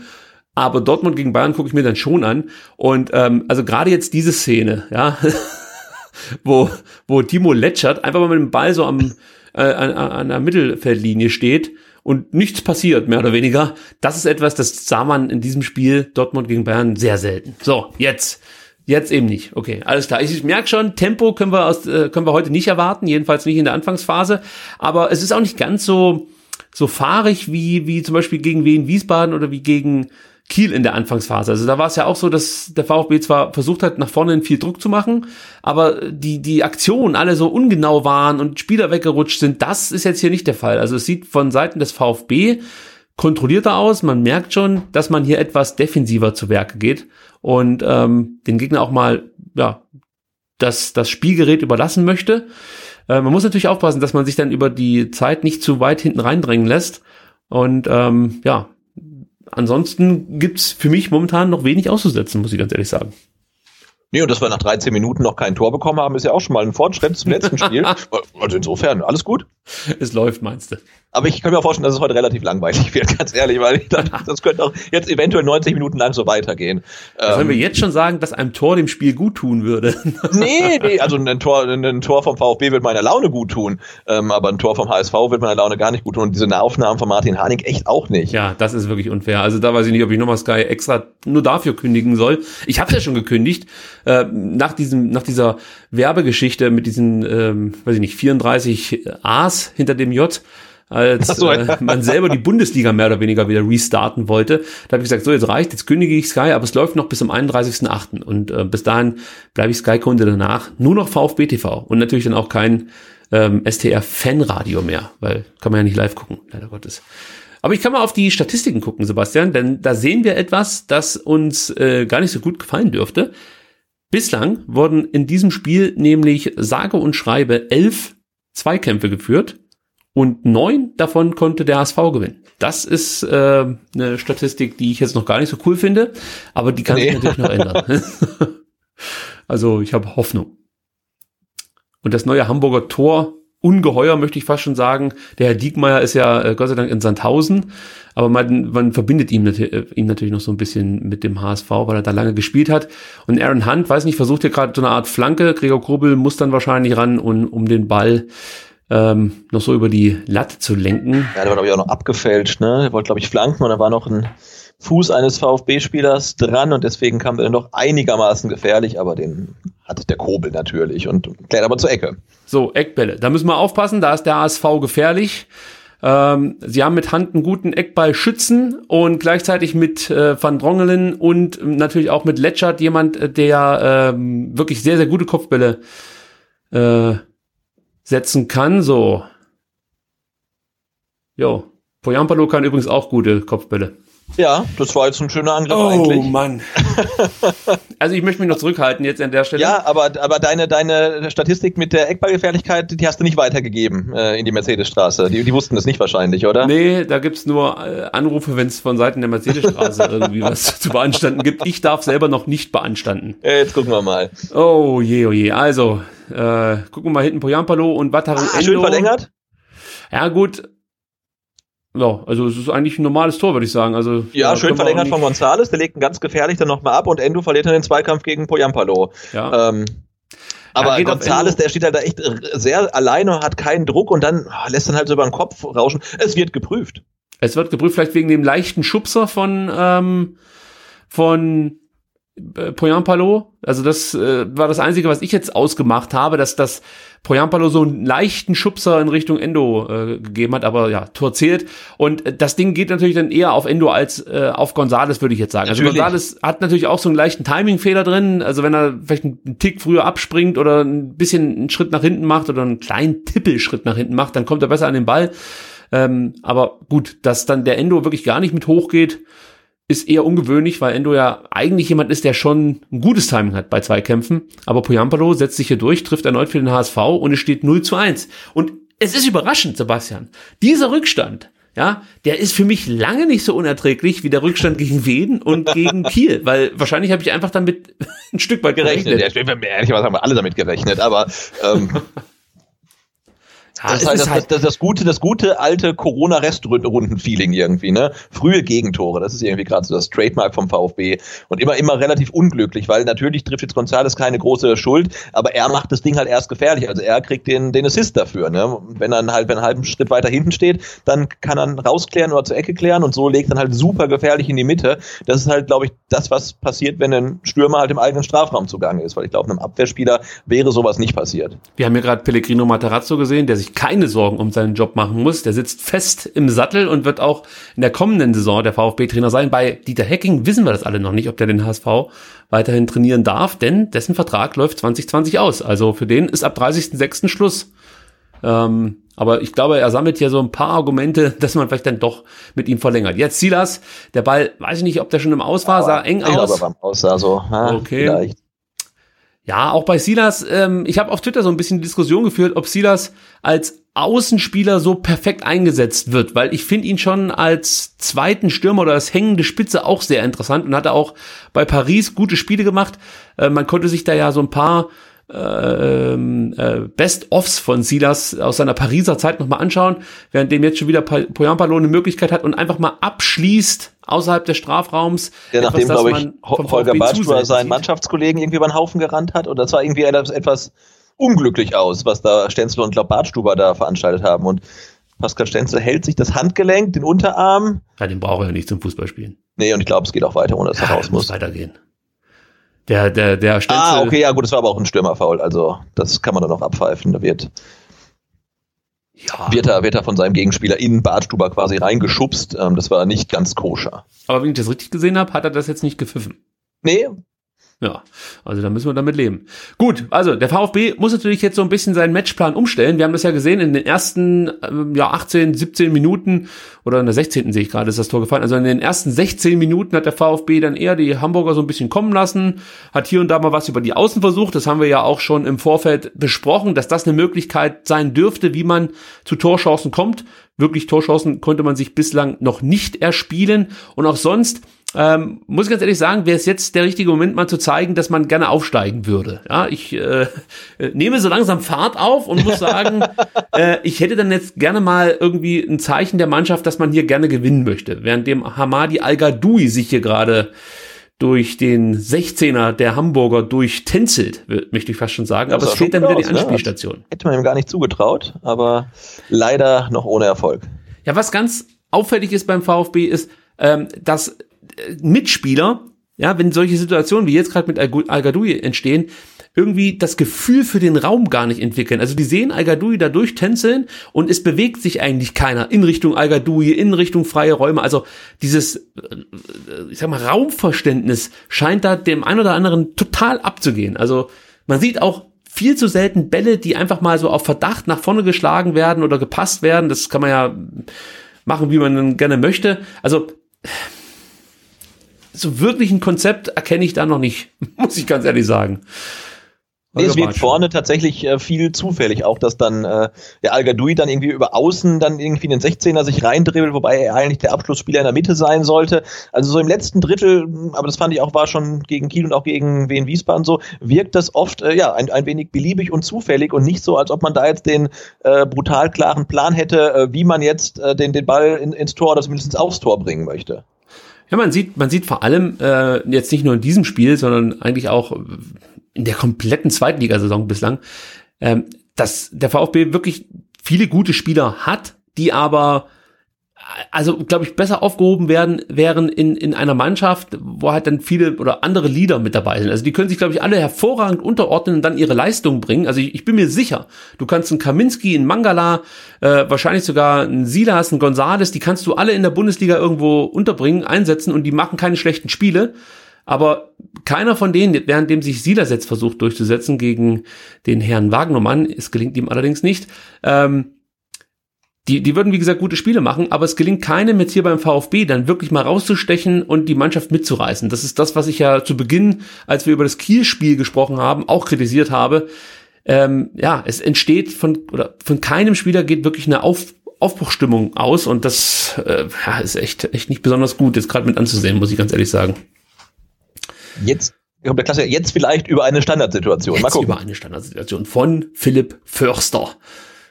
der es versucht mit einem unmotivierten Lupfer, möchte ich fast schon sagen, in Richtung Strafraum. Äh, so sehen die meisten Flanken des VfB Stuttgart aus und die Erfolgsquote ist ähnlich gut wie jetzt hier in dem Fall. Ja, sie, das ist bemüht, das gefällt mir bei ihm, dass er eigentlich auch äh, einer der wenigen ist, die so ein Gespür für den Gefahrenbereich haben, möchte ich mal so sagen. Und ähm, ja, deswegen ist auch Silas unser Spieler, der die, der die meisten äh, oder der, unser bester Scorer, so möchte ich es mal sagen. Also das ähm, ist, ist nicht zufällig. Äh, ja. Ja, jetzt sehen wir nochmal das, das Tor der, der, der Hamburger, aber ich glaube, da, ja, da kannst du nicht wegen Stürmer voll abpfeifen. Also das war, da macht Endo halt einfach nichts und Poyampalo macht eigentlich auch nicht viel, also der springt auch nicht wirklich hoch, ähm, aber das reicht dann halt, äh, um einköpfen zu können aus kürzester Distanz. Und man muss jetzt auch mal ganz ehrlich sein. Also wir reden die ganze Zeit davon, dass der VfB ein Aufstiegskandidat ist und äh, natürlich aufsteigen muss und eigentlich auch die Qualität hat, die Dominanz gegen viele Gegner. Vielleicht jetzt hier gegen den HSV nicht so sehr, aber sonst natürlich meistens die Mannschaft ist, die deutlich mehr Ballbesitz hat, auch mehr Zweikämpfe gewinnt etc. pp. Aber wenn ich zum Beispiel mir die besten Listen angucke in der zweiten Liga und sehe, dass der Scorer, der unser bester Scorer mit, äh, mit ähm, sechs Toren und vier Vorlagen Silas ist und damit ligaweit auf Platz 27 liegt, ja, dann äh, würde ich sagen, ist unser Problem hauptsächlich die Offensive und das kannst du ja komplett weiter so dir zusammenspinnen. Bester Torschütze ist Nico Gonzalez mit acht Toren, damit liegt er auf Platz 15 in der zweiten Liga und äh, der beste Vorbereiter ist Gonzalo Castro mit sechs Vorlagen, ligaweit Platz acht. Das ist natürlich alles äh, einfach nicht ausreichend, um, um dann wirklich auch aufzusteigen. Also äh, eigentlich musst du ja als Gegner, und das machen die meisten ja auch, dem VfB nur den Ball überlassen, weil man weiß, die kriegen vorne eh nichts rein und äh, sind immer gut für einen Fehler. Und äh, das ist ja eigentlich das Konzept, das alle Gegner bislang ähm, mehr oder weniger erfolgreich gegen uns äh, verwendet haben. Und, und ja, ich, ich bin der Meinung, dass man hier, das habe ich glaube ich auch letzte Woche schon gesagt, gegen Kiel, ähm, vielleicht in der Winterpause hätte noch mal reagieren müssen und dann vielleicht doch mal was für die Offensive hätte verpflichten sollen, gerade in Sachen Sturm. Jetzt Förster mit einer Flanke oder sowas in der Art. Und die war gar nicht so schlecht, aber da ist dann al auch relativ gut äh, zugestellt. Ja, und zum Thema Aufstiegskandidat, also wenn man jetzt mal die Zeit äh, in der Corona-Restrunde betrachtet, würde ich sagen, ist der VfB eigentlich kein Aufstiegskandidat. Also, ich, ich wünschte, es wäre so, äh, aber nach den Leistungen bisher muss man sagen, äh, nee, eigentlich, eigentlich nicht. Und ich denke jetzt beim Spiel wie heute gegen Hamburg, auch wenn der VfB sein Optimum abruft, wird es trotzdem schwer, das Ding zu gewinnen. Aber zumindest sollte man den, den Willen sehen, das Ding zu gewinnen. Ja, und dann bin ich auch damit einverstanden, wenn es nicht gewonnen wird oder auch verloren wird. Aber Hauptsache man hat danach ein gutes Gefühl und denkt, hey, es geht wieder aufwärts. Aber das sieht man bislang auch noch nicht. Förster ist bemüht, das merkt man, das gefällt mir. Silas versucht jetzt mal. Auch gar nicht so schlecht. Und gerade bei der Nummer vorn mit Förster, hast du es wieder gemerkt, wie Jetzt, ich möchte mich nicht gleich wieder so in Rage reden und so. Deswegen, warte, lass mich nochmal reinkommen. Also gerade als Förster diese Möglichkeit hatte, da sieht man wieder, wie schlafmützig der ein oder andere Stuttgarter-Spieler ist und nicht erkennt, dass man hier mal entgegenlaufen muss, dass man selber vielleicht versuchen muss, ähm, vielleicht einen Abwehrspieler mit sich zu ziehen, um dann Räume zu öffnen. All das fehlt komplett. Und ich verstehe gar nicht, ähm, ja, also wie Spieler mit so viel Qualität das nicht hinbekommen, äh, also ohne dass man es ihnen sagt, das müssen die doch selber merken. Also die haben ja, die, die sind ja alle gute Fußballer, das wissen wir ja. Aber man sieht's in den letzten Spielen eigentlich gar nicht mehr. So, Eckball auch mehr oder weniger für den Arsch, aber äh, wer war es? Hinten Kaminski bringt das Ding nochmal rein und Gonzales, Gonzales ja, setzt ihn dann Euer Fernandes in die Arme. Ja. So muss man sagen. Der auch einer der äh, besten Torhüter ist in der zweiten Liga. Äh, das, das darf man auch nicht vergessen. Auch da hat sich der HSV, glaube ich, gut verstärkt, auch wenn er nicht ganz unumstritten ist inzwischen. Also man hört häufiger mal davon, dass ähm, der ein oder andere HSV-Fan den guten, wie heißt der, Pollersbeck wieder zurückfordert. Ist der noch in Hamburg? Der ist noch in Hamburg, war aber verletzt, ist jetzt wieder zurück.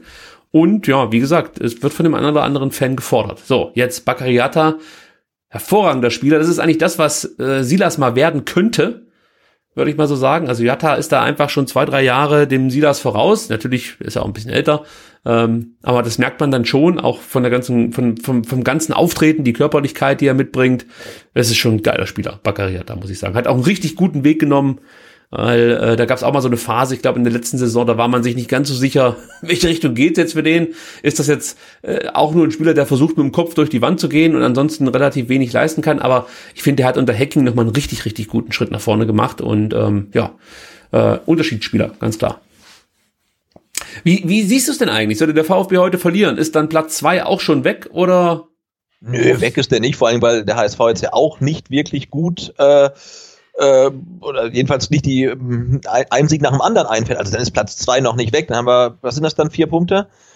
Ja, vier Ähm, Punkte. also es wird natürlich schwierig, also dann kann man zumindest mal sagen, okay, also Platz eins müssen wir gar keine Gedanken mehr drüber machen, müssen wir glaube ich auch jetzt schon nicht. Äh, Platz zwei auch schwierig, dann, dann geht es vermutlich noch darum, den Relegationsplatz nach hinten abzusichern. Äh, aber es kommt auch darauf an, wie heute gespielt wird, nicht nur wie es ausgeht. Also sagen wir nach 90 Minuten, jo, so wie es der VfB heute präsentiert hat, wenn sie das so am Sonntag in Dresden machen, dann haben wir eine gute Chance dazu gewinnen. Oder gehen wir da wieder raus und sagen, ey, so, so kannst du doch nicht auftreten im Spitzenspiel. Und dann mache ich mir äh, wirklich Sorgen. Ja, Dresden Weil ist auch dann, noch, dann würde ich auch sagen, also dann ist auch Platz drei äh, in Gefahr. ja, Dresden ist auch noch so eine absolute Wundertüte. Also Ja, da- das ist de- deren erstes Spiel nach, äh, nach Quarantäne quasi, oder? Genau, genau. Und äh, sie konnten ja auch erst ab ähm, Montag trainieren. Also die sind praktisch jetzt in ihrer ersten Trainingswoche. Also eigentlich müsste der VfB den Haus hoch überlegen sein, aber die gehen natürlich, sollte das Ding ja heute schief gehen, mit gesenktem Haupt, Haupt nach Dresden. Und ähm, das könnte schon sein, dass die Dresdner sagen, so, wir zeigen es jetzt allen, äh, weil man darf nicht vergessen, die kämpfen ja wirklich ums nackte Überleben. Also die stehen auf dem letzten Platz der Genau, zweiten standen Liga. vor, vor, vor dem Spielabbruch schon auf dem letzten Platz, haben jetzt ähm, ja, drei Spiele dann nicht machen können, Genau. haben aber, glaube ich, trotzdem nur vier oder fünf Punkte auf dem Relegationsplatz. Also die sind ja noch nicht, äh, noch nicht weg. Also mit äh, zwei Siegen oder so sind die ja äh, wieder voll mit dabei. Ja, und der VfB ist eigentlich äh, ein willkommenes Opfer für diese Pläne, weil äh, ich habe es ja gerade eben schon erklärt. Eigentlich musst du schauen, dass du dem VfB den Ball überlässt und dann Geduld haben, denn die schießen selber keinen rein, während dem jetzt der HSV sich Das auch sehr unclever ausspielt, Ja, zum Glück. Das war äh, der HSV aus den ersten beiden Corona-Spielen Mhm. gerade eben. Und das muss man Weil schon da war sagen. eine Menge Anspielstationen in der Mitte und er legten halt dann, nee, er wird, glaube ich, ähm, abgeblockt, der, der Reingabe in die Mitte und landet dann am 16er, wo man dann lange keiner aufnehmen kann, bis dann, glaube ich, Endo war es dann endlich kommt und erklären kann. Also das war auch ähm, relativ brenzlig So, nochmal. hier muss sich mal jemand anbieten. Wir spielen nämlich Fußball. Meine Güte, also so langsam geht's mir auf den Sack. Es kann nicht sein, dass hier wirklich alle sich mehr oder weniger hinter irgendwelchen Hamburgern verstecken und äh, zuschauen, wie, wie der Mitspieler mit dem Ball am Fuß äh, durch die Reihen läuft. Holger versucht's mal. Jetzt ist, aber, ich meine, Silas das, noch das, mal. das, das sagt ja einiges, wenn sich jetzt Holger Bartstuber so Lucio-like irgendwie von hinten durchtankt und aus 20 Metern dann abschließen, das ist gar nicht schlecht, dann ist der auch relativ verzweifelt, weil das habe ich, glaube ich, von Holger Bartstuber so auch noch nicht gesehen. Ja, Thomas Hitzesberger auch noch nicht, aber er hat sich immerhin den Mundschutz noch nicht über die Augen gezogen. Und es war ein guter Abschluss. Ich meine, Holger Bartstuber kann ja schießen, er hat ja einen guten linken Fuß und das war jetzt ähm, aller Ehren wert. Ja, ist es überhaupt noch sein? Das ist meine Frage. Also so oft wie der verletzt war. Naja, gut. Aber ja, wenn Holger kommt, dann stimmt was nicht, könnte man sagen, wenn Holger nach vorne kommt. gerade, also wie, wie der, wie der junge, junge Lucio hat sich da nach vorne durchgetan. Ist Der Super. junge Lucio. Ja, weißt Ja, und, du, und der, genau, und nochmal zum Thema Dresden, Auswärtsspiele in Dresden, das ist ja auch sowieso so eine Sache, weil das letzte ging jetzt ja auch nicht so besonders gut aus für den VfB. Also da Oh. kommt vieles zusammen und ähm, ja, da bin ich mir jetzt auch noch nicht ganz so sicher, äh, wie so, da komm, die Kräfte wir stehen auf und spielen weiter Fußball. Auf geht's. So, also diese, diese ich, ich möchte jetzt ein Zeichen der Mannschaft sehen, dass man gerne dieses Spiel gewinnen möchte. Das ist mir bislang einfach zu dürftig, gerade in, in, in den Momenten, wo schnell gehen sollte, wo die Aktionen ein bisschen flüssiger laufen sollten, da müssen die Spieler sich dann anbieten und das fehlt komplett. Also du hast nicht das Gefühl, dass die Spieler äh, wirklich die freien Räume suchen. Silas versucht es dann immer mal wieder mit Dribblings, äh, gegen Wagnermann. Jetzt kommt die Harnik dazu. Also die, die Hamburger, die verstehen dann, dass man sich gegenseitig helfen muss. Beim VfB wird dann einfach mal beobachtet, was der Silas da so macht. Und das haben wir vorhin, glaube ich, noch gar nicht ausgeführt, aber angeschnitten, ähm, ob das so sinnvoll ist, den Silas immer nur über die Außen kommen zu lassen, weil er eben bei Paris äh, als, als hängende Spitze und auch als Stürmer gar keine so schlechten Spiele gemacht hat. Und ich fand, das Tor, das er gegen Kiel geschossen hat, auch so ein kleiner Vorgeschmack auf das war, was er vielleicht leisten könnte, wenn er äh, im Zentrum eher zum Zug kommen würde. Also, wie siehst du es? Sollte man es mit Silas vielleicht mal als, als, als klassischen Stürmer versuchen? Ja, warum nicht? Also er hat ja Qualitäten, die ähm, aber noch viel zu selten zur Geltung kommen. Und wenn das auf den Außen nicht so klappt, ja, warum nicht mal innen? Also der, der Typ ist ja so jung. Ähm, ich finde, da kannst du theoretisch ja alles mal ausprobieren. Und wenn er es in Paris schon gespielt hat, dann, dann, dann gerne auch in der Mitte. Also ja, gerne. Also was man nicht nur in dem Spiel sieht, sondern ich warte noch kurz, was Endo hier mit dem Ball macht. Also da ist natürlich viel Krampf dabei, das sieht man auch. Also die Hamburger müssen sich einfach nur etwas cleverer anstellen. Also die müssen noch nicht mal richtig viel dagegen setzen, also was Kampfbereitschaft oder so dergleichen angeht, sondern äh, das sieht halt einfach auch oft unbeholfen aus, was der VfB da aktuell so macht. Ähm, aber was ich zu sprechen kommen wollte, was man unter Matarazzo jetzt schon häufiger sieht, man spielt sich nicht mehr so viele Torchancen raus wie unter Walter. Das ist auffällig. Natürlich hat es auch einen Grund. Man legt mehr Wert auf ähm, äh, Rest, äh, Restverteidigung, auch wenn das nicht immer funktioniert, aber trotzdem versucht man hinten praktisch äh, etwas stabiler zu stehen und ähm, ist nach vorne hin nicht so offen und nicht so nicht so risikobereit wie unter Walter. Aber ein bisschen mehr Torchancen würde ich dann schon bevorzugen. Und äh, ich warte noch kurz, was äh, Gonzales hier macht, bevor ich das nächste. Ja, der, der dich gehört und, und schließt auch mal Ja, aus der Distanz gut. ab und holt immer in eine Ecke raus. Also Ja, aber ich wollte ich wollte noch sagen, was, was ich auffällig finde, ist, dass der VfB unter Matarazzo nie, lange nicht mehr so viele Ecken äh, sich erspielt wie unter Tim Walter. Auch wenn es jetzt heute, jetzt glaube ich, jetzt schon die dritte Ecke sein müsste oder die zweite. Ah, das ist die zweite, glaube ich. Vielleicht kommt da gleich noch die Statistik von Sky, die uns bestätigt, aber ich glaube, es ist jetzt die zweite. Äh, die warten wir noch kurz ab. Und vielleicht straft mich dann Matarazzo direkt Lügen und ich brauche es gar nicht weiter ausführen. Pascal Stenzel versucht's und findet Wataruendo. Ähm, ja, und dann sieht das eigentlich so aus, wie man sich das vielleicht in der dritten oder in der Regionalliga vorstellt, wenn Eckbälle reingeschlagen werden. Also es ist einfach alles viel zu ungefährlich. Aber zurück zu meiner Statistik, die ich jetzt hier mit dir besprechen wollte. Also unter Walter hatte der VfB deutlich mehr Ecken im Schnitt pro Spiel, fast sieben. Unter Materazzo sind es fünf. Und ähm, das deutet ja so ein bisschen darauf hin, dass man nicht mehr so oft vor den gegnerischen Strafraum kommt. Also äh, so gut das vielleicht sein mag, dass man zu Beginn der Amtszeit von Matarazzo hinten besser stand als unter Walter, das ist ja gar keine Frage. Ähm, ja, so, so blöd ist das für die Offensive. Und äh, da habe ich ja, glaube ich, jetzt am Sonntag auch auf Twitter was gepostet, wo man das auch wieder gut sehen kann, dass unter Matarazzo weniger Tore fallen als unter ähm, äh, Tim Walter. Und da waren es ja auch schon nicht viele. Also, ich glaube, so richtig hat Matarazzo seine Mischung noch nicht gefunden. Denn es ist nach vorne hin zu wenig, zu dürftig, zu, ähm, ja, zu, unüberlegt teilweise. Also da fehlt irgendwie auch so der richtige äh, Durchblick von dem einen oder anderen Spieler. Und nach hinten ist man zwar etwas, etwas stabiler als unter Walter, aber dann doch nicht entscheidend. Ja, vor allem bringst dir nichts, wenn du halt jetzt ähm, noch weniger oder weniger Chancen vorne hast und die wenigen Chancen dann auch nicht reinmachst. Vorher hatten wir viele Chancen, haben viele vergeben. Jetzt haben wir äh, wenige Chancen und vergeben wir immer noch zu viele. Und ja, das, das reicht halt dann einfach nicht. Ja, reicht halt hat nicht. Das ist eigentlich das. Badstuber gerade versucht. Ähm, der Ball war, glaube ich, drin. Äh, wenn das Field Goal zieht, äh, zählt. Ja, Oh, er sieht auch etwas, etwas ratlos. Also ich weiß gar nicht, was er machen wollte. War das ein, ein Pass oder wollte er Zeichen den setzen. Torwart über, überloppen oder was, was, was war das? könnte mir vorstellen, dass da ein Herr Rose gerade mit seiner Drohne über dem Stadion geflogen ist und, und das wollte sich der Holger nicht bieten lassen. Hat die Rose-Drohne abgeschossen. Das ist Ich die muss einzige sagen, meine, meine ich. Befürchtungen vor dem Spiel, was äh, Clinton Mohler äh, be- betrifft, diesen waren übrigens bislang jedenfalls gänzlich unbegründet, weil der macht da hinten links eigentlich einen richtig guten Job. Also hat es ähm, oft mit Hanik zu tun, der, glaube ich, ja wahrscheinlich doppelt so alt ist und zehnmal so viele ähm, Spiele oder hundertmal so viele Spiele gemacht hat wie Mohler, aber das äh, sieht echt solide aus. Also er ist kein Unsicherheitsfaktor. Absolut gar kein Unsicherheitsfaktor. Für mich einer der besten momentan auf dem Platz. Und äh, ich habe gleich mal in die Zweikampfstatistik geschaut, die bestätigt mich da. Bislang äh, gab es vier Zweikämpfe, die er führen musste. Zwei am Boden, zwei in der Luft und konnte drei gewinnen. Beide am Boden konnte er für sich entscheiden und ein Luftduell ebenfalls. Insgesamt 33 Ballkontakte sind auch nicht so schlecht. Ähm, Passquote liegt bei 87 Prozent. Finde ich auch, ist okay. Äh, natürlich, insgesamt kann es von jedem Spieler noch ein bisschen mehr werden, aber von, von Clinton Mola bin ich bislang eigentlich positiv überrascht, auch wenn wir da noch, ähm, ja, ich sag mal, uns im, im, im mittelprächtigen Terrain befinden, sage ich jetzt mal. Ja, aber solange er erstmal hinten links seine, seine Seite einfach dicht hält, bin ich da voll mit ihm zufrieden. Also das äh, ist ja mehr, als ich erwartet hatte, muss ich gestehen. Ja, Endo hat heute so ein bisschen seine Schwierigkeiten. Also jetzt nicht nur gerade eben Standschwierigkeiten, die natürlich dann auch durch einen Hamburger äh, so ein bisschen herbeigeführt wurden, aber äh, so insgesamt finde ich, dass er heute noch nicht so richtig ins Spiel gefunden hat. Also ja, gerade das Thema Luftzweikämpfe, da ist er ja sonst wirklich eine absolute Bank, hat er bislang drei geführt, aber konnte nur einen für sich entscheiden.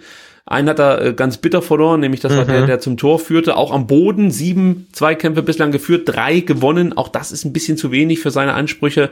Neun Ballverluste sind dann auch schon relativ viel für äh, 35 Minuten für einen, für einen, äh, ja, ich sag mal, Denker und Lenker im Zentrum. Und äh, Orel Mangala ist da nicht viel besser, muss man dazu sagen. Auch der findet nicht so richtig in die Spur. Äh, und auch da warte ich irgendwie noch so auf den Moment, dass ich, dass ich wirklich sage, der zündet gerade so richtig. Also irgendwie wartet man ja seit Beginn der Saison darauf, dann hat er sich erstmal verletzt, kam dann unter Walter nicht mehr so richtig zum Zug, weil er auch positionsfremd eingesetzt wurde. Dann deutete sich so ein bisschen unter Matarazzo an, dass er jetzt dann endlich seine Position gefunden hat und ähm, dann wieder der Mangala wird, den man in Hamburg gesehen hat zum Beispiel. Aber auch er, ja, jetzt hier in diesem Spiel bislang hm, nicht berauschend, möchte ich mal sagen.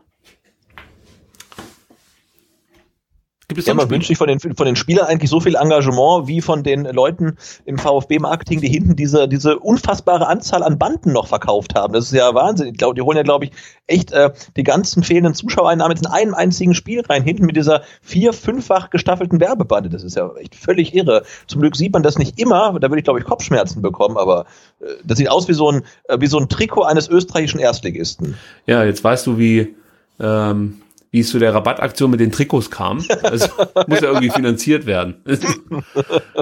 So, bei Clinton Mola habe ich heute ein gutes Gefühl. Sage ich dir so, wie es ist, der macht heute noch irgendwas Tolles. okay, okay. Wahrscheinlich ist der, der Spieler, der dann gleich den fatalen Rückpass, äh, den zu kurzen Rückpass auf Kobel spielt, ähm, den dann natürlich Martin Harnik abläuft und um Gottes Willen. Ja, ich, ich möchte es gar nicht aussprechen. So, Holger, man merkt, dass, dass der irgendwie ähm, ja, Frust hat, möchte ich sagen. Also zum einen seine Aktion, die du ja als Lucio-Aktion bezeichnet hast vorhin. Die war gut, die war, die war gut, aber dann gleich danach ähm, eine, eine typische Holger-Aktion, möchte ich fast schon sagen. Einfach mal einen wegzimmern. Wir hatten auch so einen Spieler bei uns in der Kreisligamannschaft, der hat hinten einfach immer draufgehauen wie ein Scheunendrescher und ähm, hat, glaube ich, Flugrekorde mit dem Ball aufgestellt, aber selten ähm, für, für, für das Offensivspiel dann Sinnvolles beigetragen. Aber hoch und weit bringt Sicherheit. Also ja, ja, klar, das war auch unsere Taktik jahrelang. Deswegen Kreisliga. So. Oh, der, jetzt hat der Hacking wieder die Teufelsaugenbrauen ausgepackt. Das ist ja der böse Blick, wahrhaftig der böse Blick. Er ist ja der Erfinder des bösen Blicks auch bei Kfz, das habe ich mir sagen lassen. So, also ich möchte jetzt mal, ich kann mich da nur wiederholen, gerne mal irgendwas sehen, das mir jetzt Hoffnung gibt, denn bislang muss man sagen, gerade was so Großchancen angeht, relativ dürftig auf beiden Seiten. Ja, auf beiden Seiten. Ne? Also eigentlich ist es noch so ein klassisches 0-0 mit dem kleinen Schönheitsfehler, dass es halt nicht mehr 0-0 steht. Ja, mit einem individuellen Fehler auf Seiten des VfB. So fallen halt eben die Tore in den letzten Wochen. Silas versucht jetzt mal wieder über hinten und bringt Stenzel mit ins Spiel, der jetzt einfach mal, ja, das sind halt dann so unmotiviert geschlagene Bälle. Also da steckt halt keine Idee dahinter, sondern es ist halt einfach, ich bolz den mal nach vorn und hoffe, dass irgendjemand rankommt. Und das ist dann halt zu wenig. Vor allem gegen den HSV, der das hier clever macht. Bei mir ist jetzt das Bild eingefroren, Sebastian. Oh. Ja, das ist Nee, also ich kann dir sagen, es, es wird noch gespielt. Also okay. zumindest bei mir. Aber vermutlich, ob das Bild jetzt eingefroren ist oder weiterläuft, macht jetzt auch im Aufbauspiel des VfBs jetzt nicht so einen Riesenunterschied. Äh, vielleicht ist es auch Selbstschutz für mich. ich kann mal kurz mit dir abgleichen und auch mit unseren Zuhörern. Also ich wäre dann jetzt bei 40 Minuten und 11, 12, 13, 14, 15 Sekunden. Ja, da bin ich jetzt aber satte 14 Sekunden dir voraus. Ui. Ja, vielleicht ist es Sollen wir uns jetzt so in die Halbzeit retten oder? Ja, ja, ähm, das ist hier momentan emotional eh, sag mal, auf überschaubarem Niveau. Ähm, so dass ich mir nicht vorstellen kann, dass du in den nächsten Minuten äh, aus dir herausgehen wirst und hier mich spoilern wirst, da der VfB gerade irgendwie ein sensationelles Tor geschossen hat. Äh, nee, also jetzt kann sich, kann sich Clint Mola wieder äh, beweisen auf der linken Seite, wieder so ein bisschen alleine gelassen auch. Okay, aber der, der HSV ist halt schon besser, aber auch jetzt nicht wirklich gut. Jedenfalls nicht ähm, über die ganze Spielzeit jetzt. Und jetzt kann der VfB mal kontern über Gonzales. Also toll, gefühlt gucke ich ein ganz anderes Spiel. ja, dann warte mal ab, warte mal ab. Äh, ja, okay. Nee, also die Vorfreude kann ich dir auch gleich wieder nehmen. Das war jetzt auch wieder ein ja, relativ mäßiger Abschluss. Also nicht von Gonzales, ähm, der wurde geblockt und Sidas schießt, dann wird auch nochmal geblockt. Ähm. Ja, ich sehe es jetzt dann auch. Äh, es ist halt, äh, du hättest es auch so beschreiben können, so wie es halt immer aussieht, wenn der VfB versucht, nach vorne hin irgendwas ähm, zu kreieren. Also, das ist hier wirklich kein mitreißendes Fußballspiel, muss man ganz ehrlich sagen. Und es liegt vor allem am VfB, ähm, weil von, von Seiten der Stuttgarter viel zu wenig kommt hier. Und ähm, die Hamburger das eigentlich, wie gesagt, ganz clever machen. Ähm, die machen mit das, wenig Aufwand halt auch. Ja. Ne? Da wird dann mal kurz gedoppelt oder so. Und ähm, dann ha hat man den Ball eigentlich schon ähm, aus Sicht der Hamburger. Und nach vorne geht's dann auch relativ einfach. Dachte sich jetzt auch äh, Bakariata, aber da hat Philipp Förster jetzt mal die, die Grätsche, nein, es war keine Grätsche, aber mal ein, ein, ein Foul ausgepackt. Ja, also ich, ich merke das jetzt gerade bei mir. Das ist jetzt mittlerweile wirklich hier das, das äh, schlimmste Spiel. Und zwar jetzt nicht so sehr von dem, was auf dem Platz abgeht, sondern was meine Emotionen angeht, dass ich bislang mit dir hier im Fanradio besprechen darf. Denn es ist einfach von Seiten des VfB, da beträgt sich gar nichts. Null. Da geht überhaupt kein Funke aus. Und dann möchte ich mal jetzt hier was zu bedenken geben, Sebastian. Es heißt immer das schwierige Umfeld und die maulen und meckern die ganze Zeit. Es scheint ja so, dass diese Mannschaft enorm abhängig ist von ihren Fans. Denn seitdem die nicht mehr im Stadion sind, spielen die den mit an unansehnlichsten Fußball, den ich je in Stuttgart gesehen habe. Also die Rolle der Brotler und Mauler scheint ja dann doch relativ wichtig zu sein für die Mannschaft. Das kann man jetzt schon mal festhalten, nach zweieinhalb gespielten Corona-Halbzeiten. Äh, ja, tatsächlich. Also jetzt würde mich jetzt mal interessieren, wie wäre jetzt die Stimmung im Stadion, wenn es ein richtiges Fußballspiel wäre? Dann wäre das ähm, erste Tor gar nicht gefallen. also wenn das jetzt ausverkauft wäre, ne, ähm, wie, wie wäre da jetzt die, die Gemengelage? Ähm, vermutlich auch ein bisschen schwierig, ähm, aber trotzdem würde die Mannschaft natürlich mehr Support bekommen, als sie jetzt ähm, erfährt. Ja, also ich habe gerade gestockt, weil da wird sich gleich eine, eine Flanke von ähm, Silas freuen dürfen, okay. die äh, nicht so äh, locker flockig äh, vors Tor kam, sondern die kam locker flockig hinters Tor. Oh, das sieht, das sieht super aus. Jetzt sehe ich es auch gerade, ja, Silas äh, reiht sich da in, in Sachen Field Goal Versuche bei Holger Watschuber ein. Das ist, das ist erschreckend wenig nach vorne, muss man sagen. Muss man einfach so sagen. Äh, wenn du jetzt da gerade die Hamburger Bank gesehen hast, wahrscheinlich, ähm, Gibt es da Spieler beim HSV, die du jetzt gerne beim VfB in der Mannschaft hättest, also die dir besonders gut gefallen? Jetzt von denen, die auf, dem, auf, dem, auf der Bank sitzen oder von denen, die auf dem Feld sind? Kannst du von mir aus auch aus, von den Bambinis einnehmen. Ne, Baccariata hatten wir an, angesprochen, also richtig äh, cooler Spieler mit, mit, mit viel Tempo und mh, auch mittlerweile halt noch sehr abgeklärt. Also den würde ich sofort äh, gerne beim, beim VfB sehen. Ähm, ah, und sonst. Äh, Na, ich würde in der Halbzeit gerne den Adrian Fein einfach das Trikot ja, von Mangala ja, ja, geben wollen. Ja. Und dem Mangala, der wollte ja unbedingt wieder nach Hamburg. Das wäre jetzt die Möglichkeit, das nochmal irgendwie über die Bühne zu bringen. Aber den Adrian Fein finde ich schon, den finde ich schon ziemlich gut. Also das ist einer, der ist ja nur von den Bayern ausgeliehen und der wird definitiv seinen Weg machen. Also ob das jetzt bei den Bayern sein wird, das bleibt abzuwarten, aber ähm, der wird definitiv äh, eine Rolle spielen im, ich würde sagen, sogar im internationalen Fußball-Business. So, äh, ist bei dir schon Schluss? Dann nehmen wir jetzt nicht Schluss. Holger Bartstube hat noch einen ausgepackt. ja, das sehe ich auch gerade. Ach, Holger. Mensch. Ah, das ist natürlich jetzt auch nicht wirklich clever. Oder ich meine, ich glaube, er beschimpft da jetzt Poyampalo, der jetzt irgendwie äh, Bartstubers äh, Finger im Auge hatte, jetzt noch, dass der sich nicht so anstellen soll. ja, okay. Also äh, es ist unglücklich. Ich sag mal so, wenn der Finger nicht ans Auge geht, sondern zum Beispiel an die Schulter, dann pfeift das kein Mensch dann ist das eine ganz normale Aktion. Ah, das ist eine ganz normale Aktion. Das ist jetzt halt, okay, der Finger geht ans Auge, aber und ich glaube auch, dass Poyampalo da dass äh, Poyampalo da wirklich dann auch einen Schmerz verspürt. Oh, jetzt kommt Van Drongelen und, und mischt sich mit ein. Das könnte jetzt hier noch interessant werden, weil das sind beides Hitzköpfe. Das könnte noch interessant werden. Ähm, du bist ja wirklich weit zurück. Ich sage jetzt auch einfach nichts. Gibt's einen Elfmeter?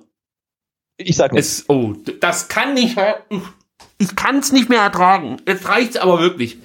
Da spielen die 45 Minuten. Ja, spielen die wirklich Fußball, als würde es hier um nichts gehen. Also so ein Spiel erwarte ich, keine Ahnung, das müsste das letzte Vorbereitungsspiel sein nach einem harten Trainingslager. So treten die ja auf. Und dann schaffen die, also schaffen die es wirklich durch wieder mal zwei individuelle Fehler. Jetzt gucken wir uns das an hier. Also, nee, das ist kein Elfmeter. Nee. Das ist ja gut, laut, laut, laut äh, aktueller DFB, DFL-Richtlinie, die sich ja, glaube ich, wöchentlich ändert. Ist es nicht? Ist, ist es doch, ist es doch nicht! Guck dir doch den Scheiß gestern an! Da äh, darf der, darf der Boateng mit der, mit, mit, mit, der, mit dem ganzen Arm das Ding da wegballern. Leck mich doch am Arsch, das ist doch kein Elfmeter! Also die gute Nachricht ist, Martin Harnik schießt nicht. Das ist doch kein Elfmeter. So wie der Kobel guckt, so fühle ich mich. Das gibt's doch nicht. Jetzt schießt er noch der olle Hand. Das kann nicht wahr sein. Der sieht auch aus wie. Nee, einen Elfmeter hat er schon getroffen, sehe ich gerade. Wahrscheinlich jetzt einen zweiten. Ja, prima. Das ist doch zum Kotzen, ist das doch du. Das kann doch nicht wahr. Da spielst du 45 Minuten so emotionslos, wie es nur geht. 45 äh, 45 Minuten lang, wirklich. Da ist nichts da. Ich sitze hier und versuche irgendwas über 45 Minuten lang von diesem, und dann auch noch in die Mitte, äh, über 45 Minuten lang versuche ich mich irgendwie zu inspirieren zu lassen von dieser Mannschaft, von diesem Spiel. Und da kommt nichts, null, null von keinem Spieler. Ja, und dann lässt du dich hier verarschen von den Hamburgern. Einmal schafft sein kopfballstärkster defensiver Mittelfeldspieler nicht irgendwie das Ding dann noch wegzuköpfen oder sich mal energisch durchzusetzen gegen seinen Gegenspieler. Und dann kriegst du hier wieder so einen Arschloch-Elfmeter in der 45. Minute. Das ist doch nicht die Wahrheit, du wirklich wahr. Ja gut, also. aber ich bin auch der Meinung, ne, der, der VfB verdient sich auch gerade kein Glück, sondern der verdient sich halt genau das, was er bekommt. Ähm, einen Elfmeter, den man halt ja, wie gesagt, wahrscheinlich nach der, der heute aktuellen DFB-Richtlinie dann geben muss als Schiedsrichter, weil die Hand über oberhalb der Schulter ist.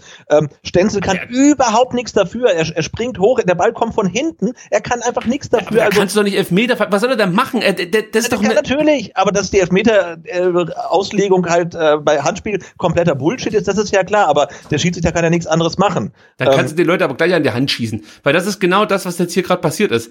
Der köpft den von hinten an die Hand und Stenzel, der, der, kann ja nicht mal seine Hand irgendwo hintun, wo, wo er nicht am Ball kommt, weil er sieht ja gar nicht, wo er sie hintun müsste. Und du kannst ja, in so einer Aktion die Hand nicht die, den, den Arm gar nicht so weit oben haben ähm, und dann erzählt ja vermutlich einer vom, vom DFB, wie man in Kopfballduell hochgeht, ähm, ohne die, die Arme dabei hochzuheben. Also keine Ahnung, wie das dann gehen soll. Aber natürlich ist das kompletter Bullshit und macht keinen Sinn. Ähm, aber ich glaube, der Elfmeter ist schon regelgerecht halt, ne? Und genau solche Dinger kriegst du halt, wenn du halt zu wenig investierst. Dann hast du halt auch dieses blöde Pech und kriegst solche dämlichen Elfmeter.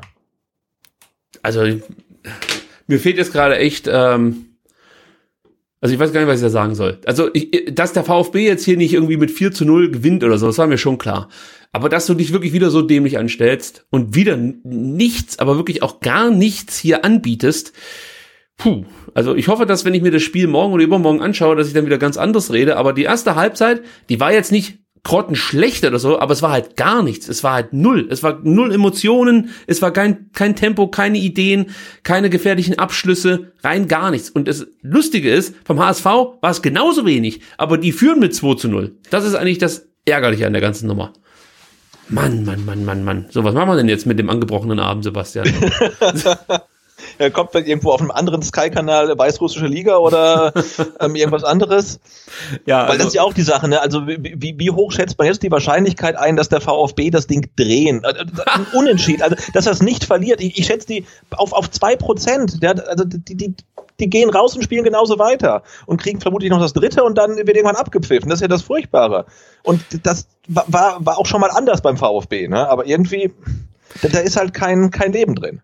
Also ich würde jetzt in der Halbzeit auf jeden Fall äh, irgendwie so, so ich, ich, ich nenne sie mal Charakterspieler bringen, äh, wie ein Schulinov oder so. Den würde ich jetzt einfach mal reinbringen, weil ich meine, mich zu erinnern, als der in der Rückrunde zum Einsatz kam, war das immer ein Spieler, der mit viel Tempo und Energie versucht hat, irgendwas zu bewirken.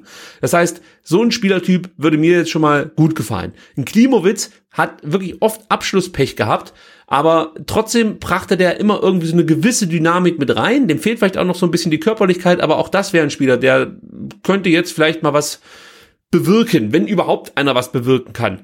Und von Kalajdzic, keine Ahnung, was ich dazu erwarten habe, aber das wäre vielleicht auch noch so eine Cinderella-Story. Du bringst den äh, nach einer langen Verletzungspause und, und der hämmert dir da vorne ein paar Tore rein.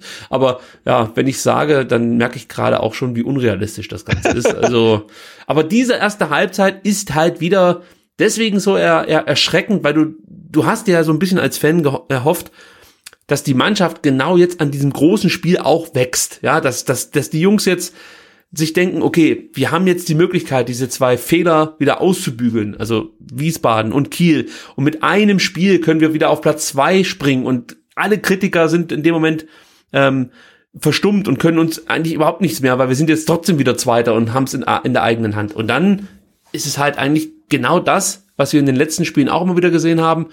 Es fehlt komplett ähm, die Kreativität im Spiel, das Tempo im Spiel.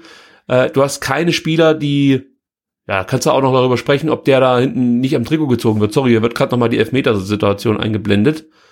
Ja, da wird er gezogen. Ja, natürlich wird er Da gezogen. zieht der Letschert ganz schön am Trikot. ja. Also. Ne, und vor allem hat der die Augen zu. Der hat die Augen zu. Also natürlich kann man das nicht bewerten, aber. Ich wollte Äh, sagen, aber das, das ist ja auch nicht, jetzt kann man nicht sagen, äh, du, ich habe mal umgedreht, ich hatte aber dabei die Augen zu, das ist kein, äh, kein, kein Foul gewesen. Also, ja, das ist ein Witz-Elfmeter. Sowas gibt's gar nicht. Und so einen kriegen wir natürlich nie. nie, na, das ist ja, das ist ja das Ding. Wer ist hier der Schiedsrichter? Damit ich weiß, wo, wo ich mit meiner Unruhe Wurde, wurde, äh, der Schiedsrichter, das ist eine gute Frage. Ach, ist ja eigentlich scheißegal. Die pfeifen eh alle gegen uns, von daher ist es wurscht. Ich guck mir gerade mal so. Christ, Christian Dingert. Christian Dingert, ja. Äh, ich gucke mir gerade hier so ein paar Statistiken an und ähm, sehe da, es gibt so eine, so eine Übersicht aller, aller Statistiken und sehe da auf den ersten zehn Plätzen nur Hamburger. Dann kommt Clinton Mola, also unser Eindruck täuscht nicht. Clinton Mola macht eine gute Partie. Von allen Stuttgartern ist er noch der Beste. Dann kommen wieder einige Hamburger und dann kommt Hamadi Al-Gadoui. So, also äh, wir können das Ganze auch noch etwas konkretisieren und gucken uns zum Beispiel, was ist dir denn äh, Gibt's denn irgendwas, was du gerne mal wissen wollen würdest? Also Sachen Statistiken. Ähm, boah, das ist eine gute Frage. Was mich interessiert wieder an Statistiken? Willst du mal wissen, wer, wer besonders viele Zweikämpfe geführt hat? Äh, ja. Gut. Das ist nämlich Wataru Endo. Zehn Zweikämpfe geführt, leider Gottes nur drei für sich entschieden. Das ist alles äh, am Boden. Luftzweikämpfe liegt er auch auf Platz eins mit sieben geführten Luftzweikämpfen und zwei gewonnenen. Und dann gucken wir mal, wer da erfolgreicher ist. Und das ist überraschend. Zum Beispiel Bakariata hat äh, insgesamt zwölf, nee, 13 Zweikämpfe geführt und konnte zehn gewinnen. Das denkt man sich gar nicht so, weil der Jatta ja eigentlich jemand ist, der mit Tempo und äh, dem einen oder anderen Dribbling auf sich aufmerksam macht. Aber der bringt ja auch ganz viel Robustheit mit rein, Körperlichkeit, wie man so schön sagt, und ähm, gewinnt viele Zweikämpfe und sorgt damit natürlich auch so ein Stück weit dafür, dass über die Stuttgarter rechte Seite eigentlich kaum was, wenn nicht sogar gar nichts passiert. Philipp Förster äh, ist eigentlich im Zentrum dann und wann mal auffällig, aber über die rechte Seite passiert eigentlich nichts. Stenzel macht da relativ wenig. Silas ist auf links ausgewichen. Weiß nicht, Gonzales teilt sich, glaube ich, mit Al-Gadoui vorne die Sturmspitze eher, als dass er, Bei, bei Teilzeitkräfte meinst du? ja, so, so in der Art. Gut, also der teilweise ob wir schon- zu zehn spielen würden, ja, das stimmt. eine gute Rolle, würde ich fast schon sagen. So. Gucken wir doch mal, äh, was die Passstatistiken angeht. Also Marcin Kaminski ist der Spieler, der die meisten Pässe aktuell spielt. Äh, Zusammen mit Holger Bartschuber hat er auch die beste Passquote. Bartschuber liegt bei 96 Prozent. Das ist wieder sehr, sehr gut, aber bringt uns natürlich nichts, wenn du dann zweimal hinten pennst oder zumindest einmal. Kaminski liegt bei 91 Prozent. Ansonsten kann ich da nicht viel rauslesen. Ähm, ja, also äh, was die stat- statistischen Werte anbelangt, muss man sagen, diese typischen Passquoten und, und, und Laufwerte und so, das sieht alles gar nicht so schlecht aus. Interessant wird's dann eigentlich, äh, wenn es um Genauigkeit geht. Also gerade lange Bälle kommen bei uns überhaupt nicht an, das kann ich an der Stelle schon mal verraten. 23 Versuche, nur 11 kommen an. Und äh, Flanken ist katastrophal. Zehn Flankenversuche hat der VfB bislang unternommen, zwei kamen an. Also das ist wieder so richtig ein Wert, den Max Jakob Ost abfeiern würde. ähm, ja, und auch sonst äh, haben beide Mannschaften eigentlich zu viele Ballverluste, also da nehmen sie sich beide nichts. Der HSV gewinnt deutlich mehr Zweikämpfe. Auch da muss man natürlich mal fragen, wie kann denn das sein in so einem wichtigen Spiel? Der HSV gewinnt 29 Zweikämpfe, der VfB nur 17, auch in Sachen Luftzweikämpfe. Der HSV gewinnt 10, der VfB nur 6. Also, also gerade dieses 29 zu 17 in Sachen Bodenzweikampf finde ich schon gravierend für so ein vermeintliches Topspiel, oder nicht? Sebastian, bist du noch da? Ja, ich habe mir gerade noch mal den Elfmeter angeguckt. So. Ähm, ähm, ja, also das ist, glaube ich, ein klares Handspiel und vorher ist es ein klares Stürmerfoul. Also Ja, wenn, wenn du dann schon drauf guckst, dann musst du halt auch gucken, dass, dass du richtig entscheidend ist. Aber äh, ne, der, der, der VfB verdient sich's halt auch nicht, dass äh, das dann mal nicht gegen ihn gepfiffen wird. Aber natürlich wirst du erneut irgendwie dann schon ein Stück weit wieder, was ich da mal beschissen sagen kann, aber benachteiligt, weil ähm, Doch, man kann glaub- beschissener, man kann Ja. verarscht sogar sagen, äh, und man kann auch wirklich sagen, äh, äh, nee, sag ich nicht. Und ich, würde mich noch und ich würde mich gerne so total aufregen können, wenn man jetzt sagen könnte, hey, der VfB hat eigentlich eine gute erste Halbzeit gespielt, es stand 0 zu 0 und dann kommt der Schiedsrichter und äh, pfeift diesen, diesen Elfmeter, der komplett unberechtigt ist. Ähm, und, und dann könnte man sich viel besser aufregen, aber so muss man sagen, ja, der VfB hat es ja auch eigentlich nicht anders gewollt, ne, durch, äh, durch sein Auftreten. Also man hat zumindest nichts, wirklich auch nichts in Sachen ähm, ja, Eigeninitiative gezeigt, dass man jetzt hier das Gefühl haben könnte, der VfB hätte irgendwas anderes gewollt als dieses 1 zu 0 oder eben dann 2 zu 0 zur Halbzeit. Äh, weil von, von, ja, vom VfB kam halt nichts. Und am meisten mache ich das daran fest, dass man in Sachen Zweikämpfe wirklich total abkackt gegen die Hamburger. Wir haben ja gerade eben schon ähm, die, die, die Zweikampfwerte an und für sich uns angeschaut, aber auch in Sachen Tackles. Im gesamten, in der gesamten ersten Halbzeit hat der VfB bislang zwei erfolgreiche Tackles gesetzt und die Hamburger eben neun. Das ist ja eine ganz andere Körperlichkeit, mit der sie da zu Werke gehen, die Hamburger.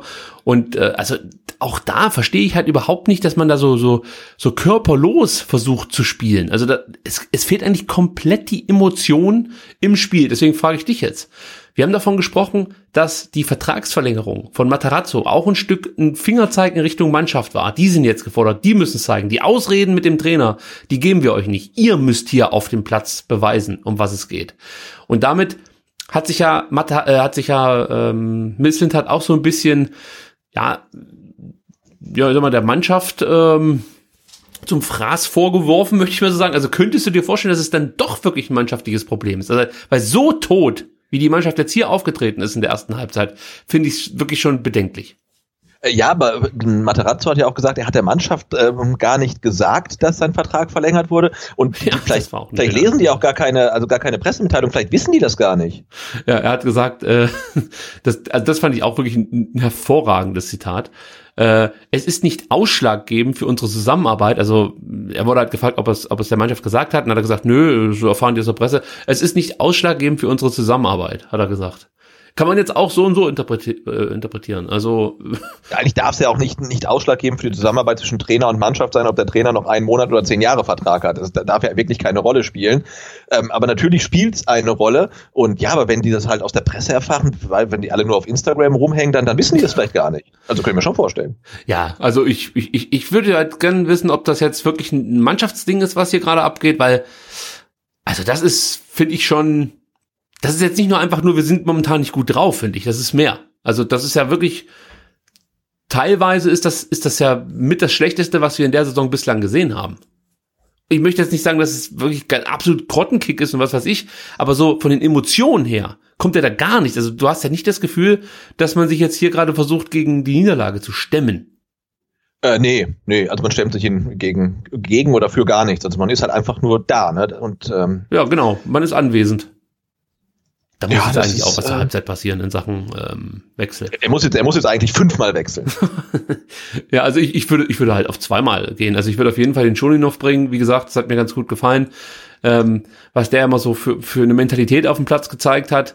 Äh, es fällt mir jetzt halt schwer, hier gerade einen Spieler rauszunehmen. Ähm, Nee, es fällt ja auch, äh, muss ja erschreckenderweise fällt ja auch keiner richtig ab. Die sind ja, ja alle irgendwie beim Ja, also aber nicht so richtig, richtig schlecht. Also dass man sagt irgendwie, hey, den, den musst du jetzt rausnehmen.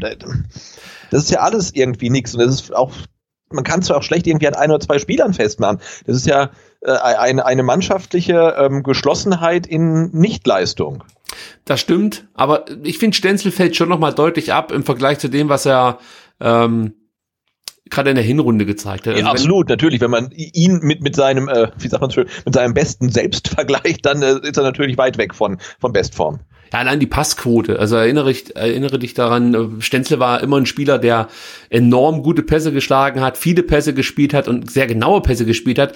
Jetzt hat er hier in der ersten Halbzeit 21 Pässe gespielt und hatte äh, hat eine Passquote von 77 Prozent. So, Ballberührung. Äh, bei mir geht übrigens in 10 Sekunden äh, weiter. Willst du noch mal irgendwie, kannst du irgendwie neu starten oder so? Ja, habe ich schon gemacht. Bei mir geht es so. in 6, 5, ja, wir sind genau synchron. Das ist drei, ja super. 2, 1 weiter. So, wir werden wir sind, gleich wir noch sind perfekt synchron, dann, dann, dann wird jetzt ein super Spiel.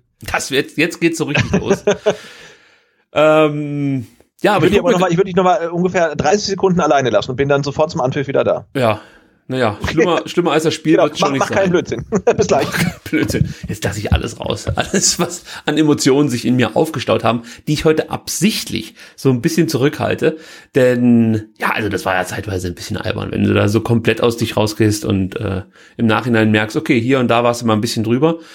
Und dann muss man auch zugeben, als Fan, ich weiß nicht, wie es euch jetzt geht, die jetzt gerade bei Twitch hier bei uns zuhören, ähm, aber als Fan sitzt du halt vor dem Bildschirm und kannst es irgendwann dann auch gar nicht mehr fassen, was du da miterleben musst. Weil, ich habe das, glaube ich, letzte Woche schon gesagt, ich habe mir halt gedacht, diese Zweitligasaison, das ist jetzt dann, ja, so eine Art Rehabilitation für diese katastrophale Bundesliga-Saison, ja, wo wir abgestiegen sind. Ich habe ich hab wirklich damit gerechnet, nee, das wird jetzt unser Jahr und wir werden jetzt hier durchmarschieren, also durchmarschieren in Anführungsstrichen, wir werden jetzt hier halt einfach äh, solide aufsteigen, werden schöne Spiele sehen, das eine oder andere vielleicht dann auch mal hoch gewinnen, aber da ist ja wirklich nichts. Da ist ja wirklich nichts gewesen in der kompletten Saison. Es gab vielleicht zwei, drei Spiele, die vom Ergebnis her passten, aber dann äh, leider Gottes nicht von ähm, ja, von dem, was man so auf dem Platz gesehen hat, da war halt selten was Mitreißendes dabei. Das fehlt mir brutal äh, in der Saison.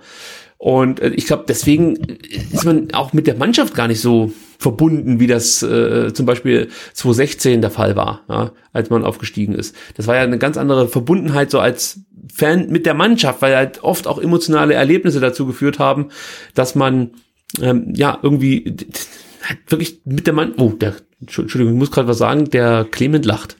Der hat eine gute Laune, oder? Das habe ich auch gedacht. Was ist denn mit dem passiert? Ähm, Mario Gomez hat keine gute Laune. Und keine gute Clement- Frisur. Ja, gut. Oh, jetzt wird der Ball desinfiziert. Das ist für mich mit die schönste Szene bislang an Ja. diesem Abend.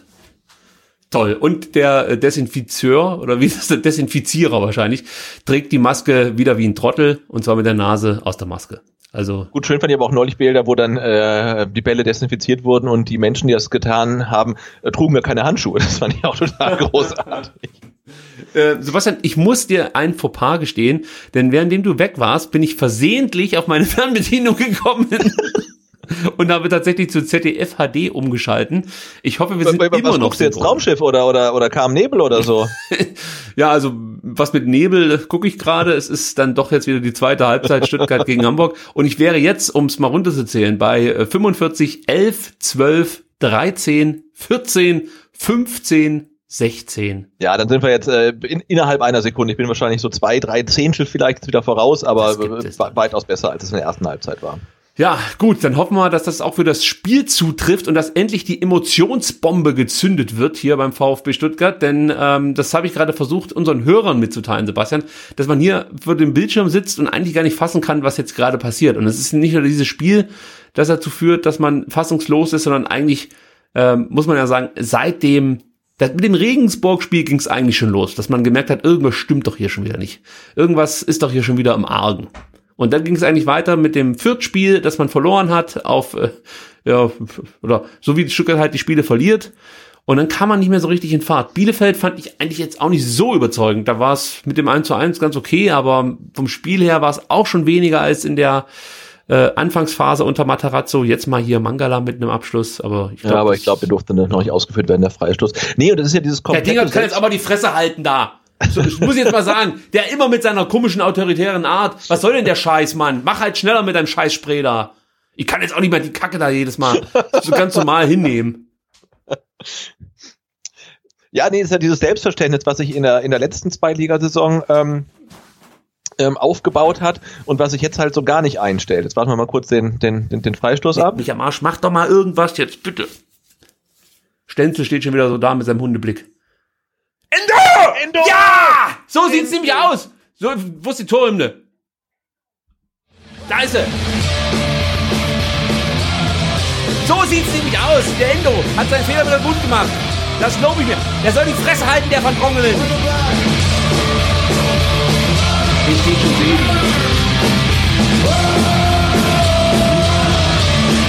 Räumt dann irgendwie, der räumt, glaube ich, der Harnik und Van Drongelen vorher ab und köpft dann rein. Also, Da ist ein Tor. also Harnik geht mit den Zweikampf, das war sicherlich kein Stürmer vorne und vorher Van Drongelen. Nee, das ist da kein gar Foul. nichts, da ist das ist gar nichts. okay. Da ist gar nichts. Ja, du, man, man weiß ja nie. Also, VfB und VAR, Ja, natürlich. Das, also das da, da, da, da glaube ich erst dran, wenn wieder der Ball rollt. So, jetzt Pfeif und ab geht's weiter. Oh, war das wichtig. Gleich früh hier das Tor. Ah, oh, Wataru Endo. Ich hab's letzte Woche schon gesagt. Elf Endos müsst ihr sein. Und dabei bleibe ich auch. Matarazzo hat sich die Jacke schon ausgezogen. Übrigens, hast du das Interview beim SWR mit Thomas Hitzesberger gesehen? Äh, am, ich habe nur in meinem Bild gesehen, der stand irgendwie am, wo, am Flughafen ja, oder sonst wo. Genau. Und ist ja aufgefallen, wie Thomas Hitzesberger bei 22 Grad am Flughafen steht. Mit so einer dicken Winterjacke. Da stimmt ja. doch was nicht. oder, der ist, der, oder der ist so cool, dass er, sich, dass er das auch so machen muss. Und jetzt wird's. Oh! Ja, toll gemacht von Holger Bartschuber. Man muss jetzt auch mal von hier, von zu Hause, muss man mal seine Mannschaft unterstützen und mit warmen Applaus anfeuern. Wahnsinn, Holger. Ja, aber vorher Kaminski, da sah er auch schon wieder ganz alt aus, ne? Da wurde er, uiuiui, ganz schön rund gespielt. Ja, ist jetzt die Frage. Kaminski hat ja diesen Kreuzbandriss und äh, ja, vielleicht braucht er dann einfach auch noch ein bisschen länger, um dann wieder der Alte zu sein. Also ich glaube, es gibt ja, ihr werdet es schon häufiger gehört haben, diese Aussage, dass man äh, genauso lange braucht, um wieder fit zu werden, wie man verletzt war. Und dann äh, wären es halt noch ein paar Wochen, wenn nicht sogar Monate bei Kaminski, um dann wieder zur alter Stärke zurückzufinden. So, der HSV, man merkt das gleich, möchte jetzt dann auch ähm, mitspielen. Und obwohl sie 2 zu 1 führen, sind sie jetzt dann deutlich offensiver, als das noch in der ersten Halbzeit der Fall war. Ja, da bin ich echt mal gespannt. Ne? Also nach, ähm, nach, äh, nach dem Ausgleich gegen Kiel war dann ja sofort wieder Kiel am Drücker. Und jetzt bin ich mal gespannt, ob der VfB jetzt ein bisschen Druck aufbauen kann auf den HSV oder ähm, ob es genau andersrum passiert. Ich habe jetzt mein Handy Und ich habe richtig gesehen, äh, Materazzo hat gar nicht gewechselt, aber schickt jetzt alle zum ähm, Warmlaufen. Das finde ich gut. Ich habe jetzt mein Handy weggelegt, beziehungsweise schon vor zwei, drei Minuten. Denn immer, wenn Tore gefallen sind, habe ich kurz zuvor äh, von irgendwelchen Bekannten äh, in der Regel Unmutsäußerungen hier äh, über WhatsApp bekommen. Und ja, also wenn ich so in, in den Twitch-Chat reinschaue, da sind wir auch äh, äh wahnsinnig hinterher. Also ich glaube, oh. da ist bei den meisten das Spiel schon abgepfiffen. Ja, ähm, ist der VfB aber, aufgestiegen. Du guckst über Sky Go. Ja, nee, über Sky Q. Q, das ist auch so ewig hinterher. Apple TV, äh, Sky Q, das ist, das, das ist weit hinterher, genau. Wow. Aber da müsst ihr halt bei euch zu Hause einfach mal auf Pause drücken, wenn ihr über das äh, normale Sky-Signal schaut und diesen normalen Sky-Receiver habt, dann könnt ihr ja Pause klicken und euch mit uns synchronisieren. Wir sind aktuell bei 50 Minuten und 4, 5, 6, 7, 8, 9, 10 Sekunden. So. Der SV äh, ist jetzt dann doch die gefährlichere Mannschaft, nachdem der VfB das ähm, Anschlusstor geschossen hat. Und das Interessante ist ja eigentlich, äh, man könnte jetzt davon ausgehen, dass der VfB dann Oberwasser bekommt und jetzt erst recht irgendwie versucht, noch den Ausgleich zu schaffen.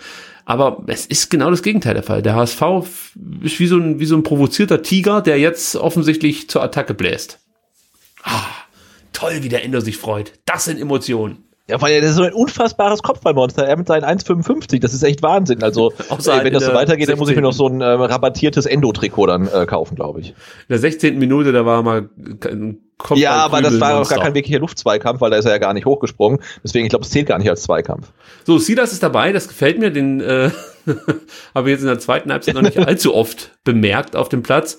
Ist auch merkwürdig, dass Silas offensichtlich ähm, einfach besser zurechtkommt, wenn er von der Bank kommt. Also ja. das tut ihm sehr gut, wenn die anderen schon etwas müde sind und er dann weiß, ich muss nur noch 20 Minuten durchhalten, sage ich jetzt mal, und kann da alles reinhauen. Ähm, Übrigens, ja, und ich glaube, ihm tut, ja. wenn er halt gegen, gegen Gegenspieler dann auch spielen kann, die schon halt ein paar Minuten äh, runtergerissen haben und dann vielleicht auch nicht mehr ganz so spritzig sind, dann kann er seine Antrittsschnelligkeit noch besser ausnutzen. Also ich sehen tatsächlich eher als jemand, Nimm der doch, nee, wirklich jetzt. Nimm doch einfach die Hände runter. Was ist denn das für eine Unart? Das sehe ich auch die komplette Saison. Wenn vermeintlich faul gespielt wird, steht von uns immer der Spieler da, hebt die Hände und beschwert sich. Es gibt keinen Grund aufzuhören zu spielen, wenn nicht gepfiffen wird. Das verstehe ich nicht. Hört doch mal auf, damit die Hände hochzuhalten und auf äh, und das Spielen einzustellen. Gerade Förster, das ist mir wirklich auch in, in äh, der Hinrunde beziehungsweise in Teilen der Rückrunde aufgefallen. Das ist so ein Kandidat, der liegt dann auf dem Boden oder steht blöde da und hebt die Hände Hände. Das kannst du dich nachher drüber beschweren. Jetzt geht's darum, wirklich endlich mal dagegen zu halten und nicht wie so eine Memme ständig da, da zu stehen und die Hände nach oben zu reißen. Mein Gott, also das geht mir wirklich auch auf den Sack, du. Das ist so eine Unart. Da, da muss man schon danach scouten, um so Spieler immer zu finden, die ständig sich so blöde anstellen beim Zweikampfverhalten.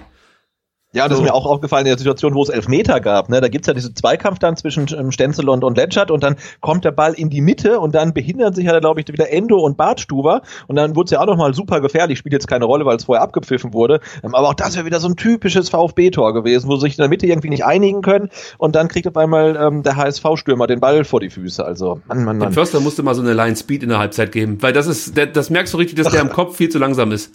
Das ist, das ist, äh, also unglaublich, wie der da durchs Mittelfeld äh, fast schon stolziert und sucht irgendwie, ich weiß nicht, was er sucht. Also da muss er halt entweder ins Dribbling gehen oder dann einen Pass spielen. Es sind ja Spieler frei gewesen, aber irgendwie braucht er da zu lang. So, jetzt gucken wir mal. Gonzales. Äh, ich glaube, das war. Das gibt eine Ecke hoffentlich, ja, oder? Ja, oder den einfach ausgechippt. Ich hoffe auch, dass das ein Eckball ist. Und da wissen wir ja jetzt, wir haben Endo! Komm schon, du! Was ist denn los hier, du? Das ist mir viel zu ruhig da in dem Stadion. Das ja, ja, der von den, von den Heimfans kommt auch echt zu wenig da, finde ich. Das ist einfach dieses verwöhnte Publikum, du. Operettenpublikum Stuttgart wieder. Und jetzt spielt er noch auf die eigene Kurve. So. Und das oh. ist Hamadi Al-Gadoui. Der ist, ja, sag mal. Versucht. Ausbaufähig versucht. Ja, das war noch nicht vielversprechend. Na, aber also, ich meine jetzt äh, trotz trotz allem ne, hat der VfB jetzt echt noch viel Zeit, ähm, um das Spiel äh, von einer äh, kompletten Vollkatastrophe zu drehen. Ja, um mich äh, meiner Worte Lüge zu strafen, dass man da garantiert nichts mehr holt, wenn man 0 zu 2 in die, halt, äh, in die Pause geht. Ja, da hätte ich auch keinen Cent drauf gesetzt, dass der VfB hier nochmal zurückkommt. Also ganz ehrlich. Äh, aber sie sind ja auch noch nicht zurück. Also das Spiel kann Nein, immer noch 5 noch nicht, zu 1 verloren mehr, gehen. Nicht mehr, nicht mehr so weit weg.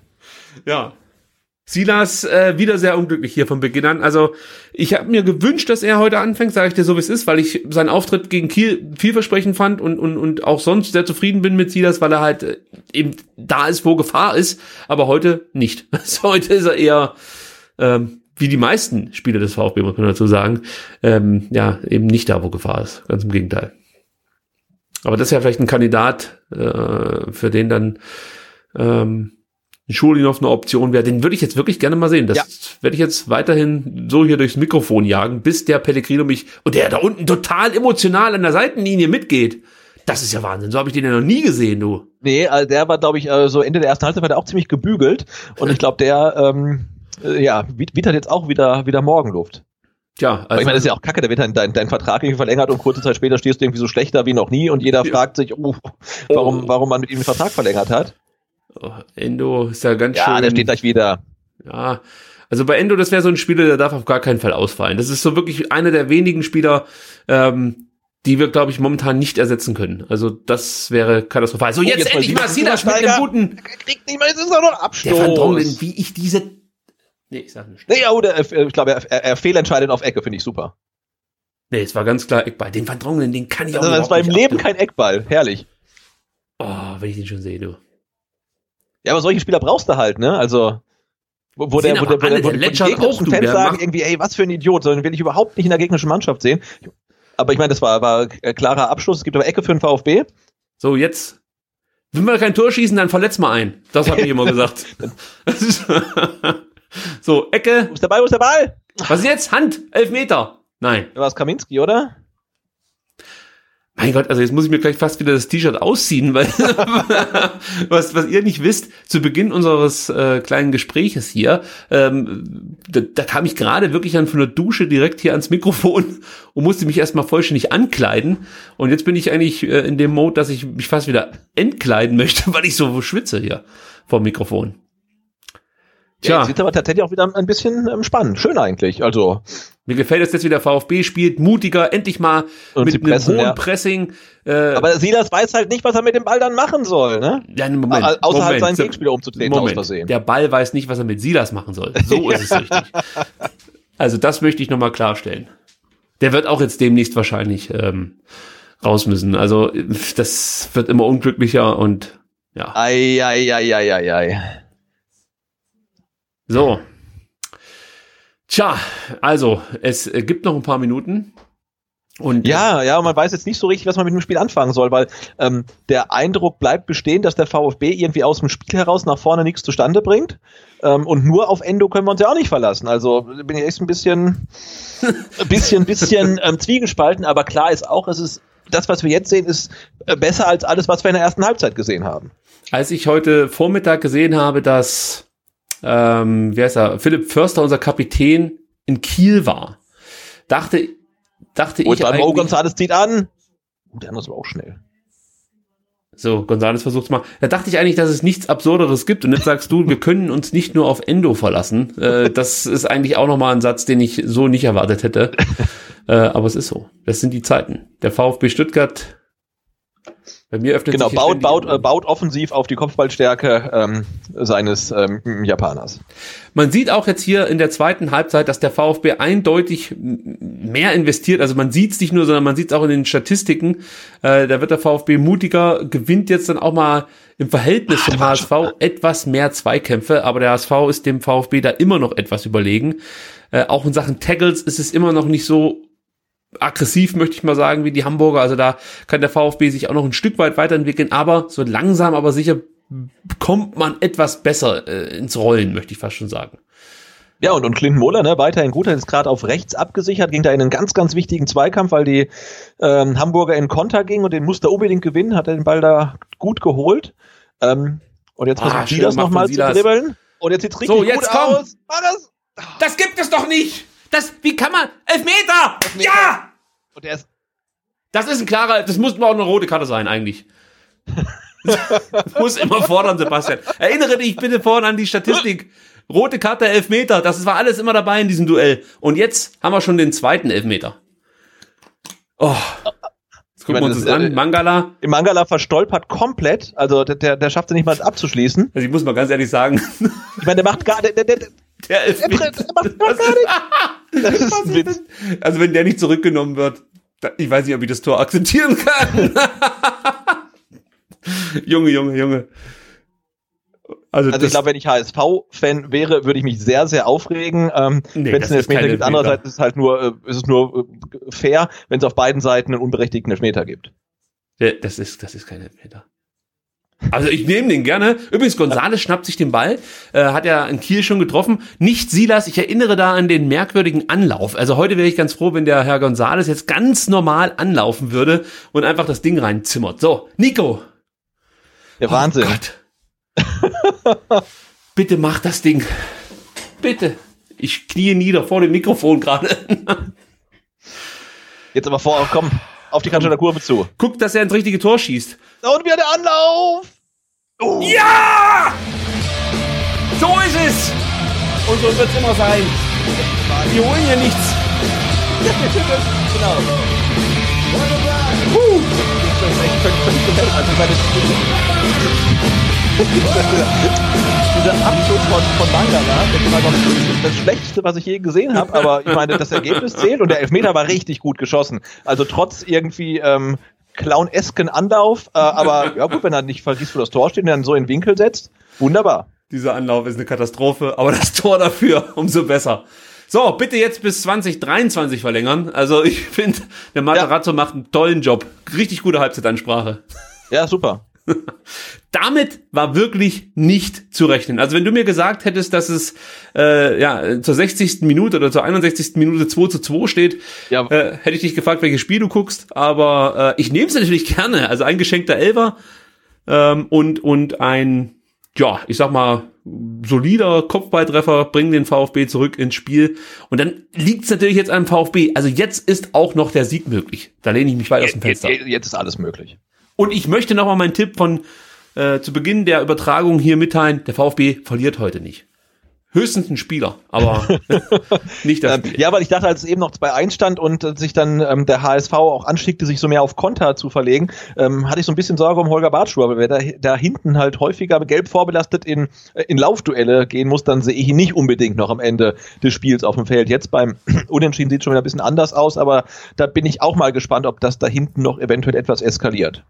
Also heute müssen wir auch einen Holger opfern. Hier geht's um mehr um nur ein Spiel. Hier geht's um, um den VfB an und für sich. Hier muss, hier muss gekämpft werden, hier muss einfach mal wieder ein Zeichen gesetzt werden, dass der VfB ein Aufstiegskandidat ist und nicht irgendwie die Witzfigur der zweiten Liga. Wo kommen wir denn da hin?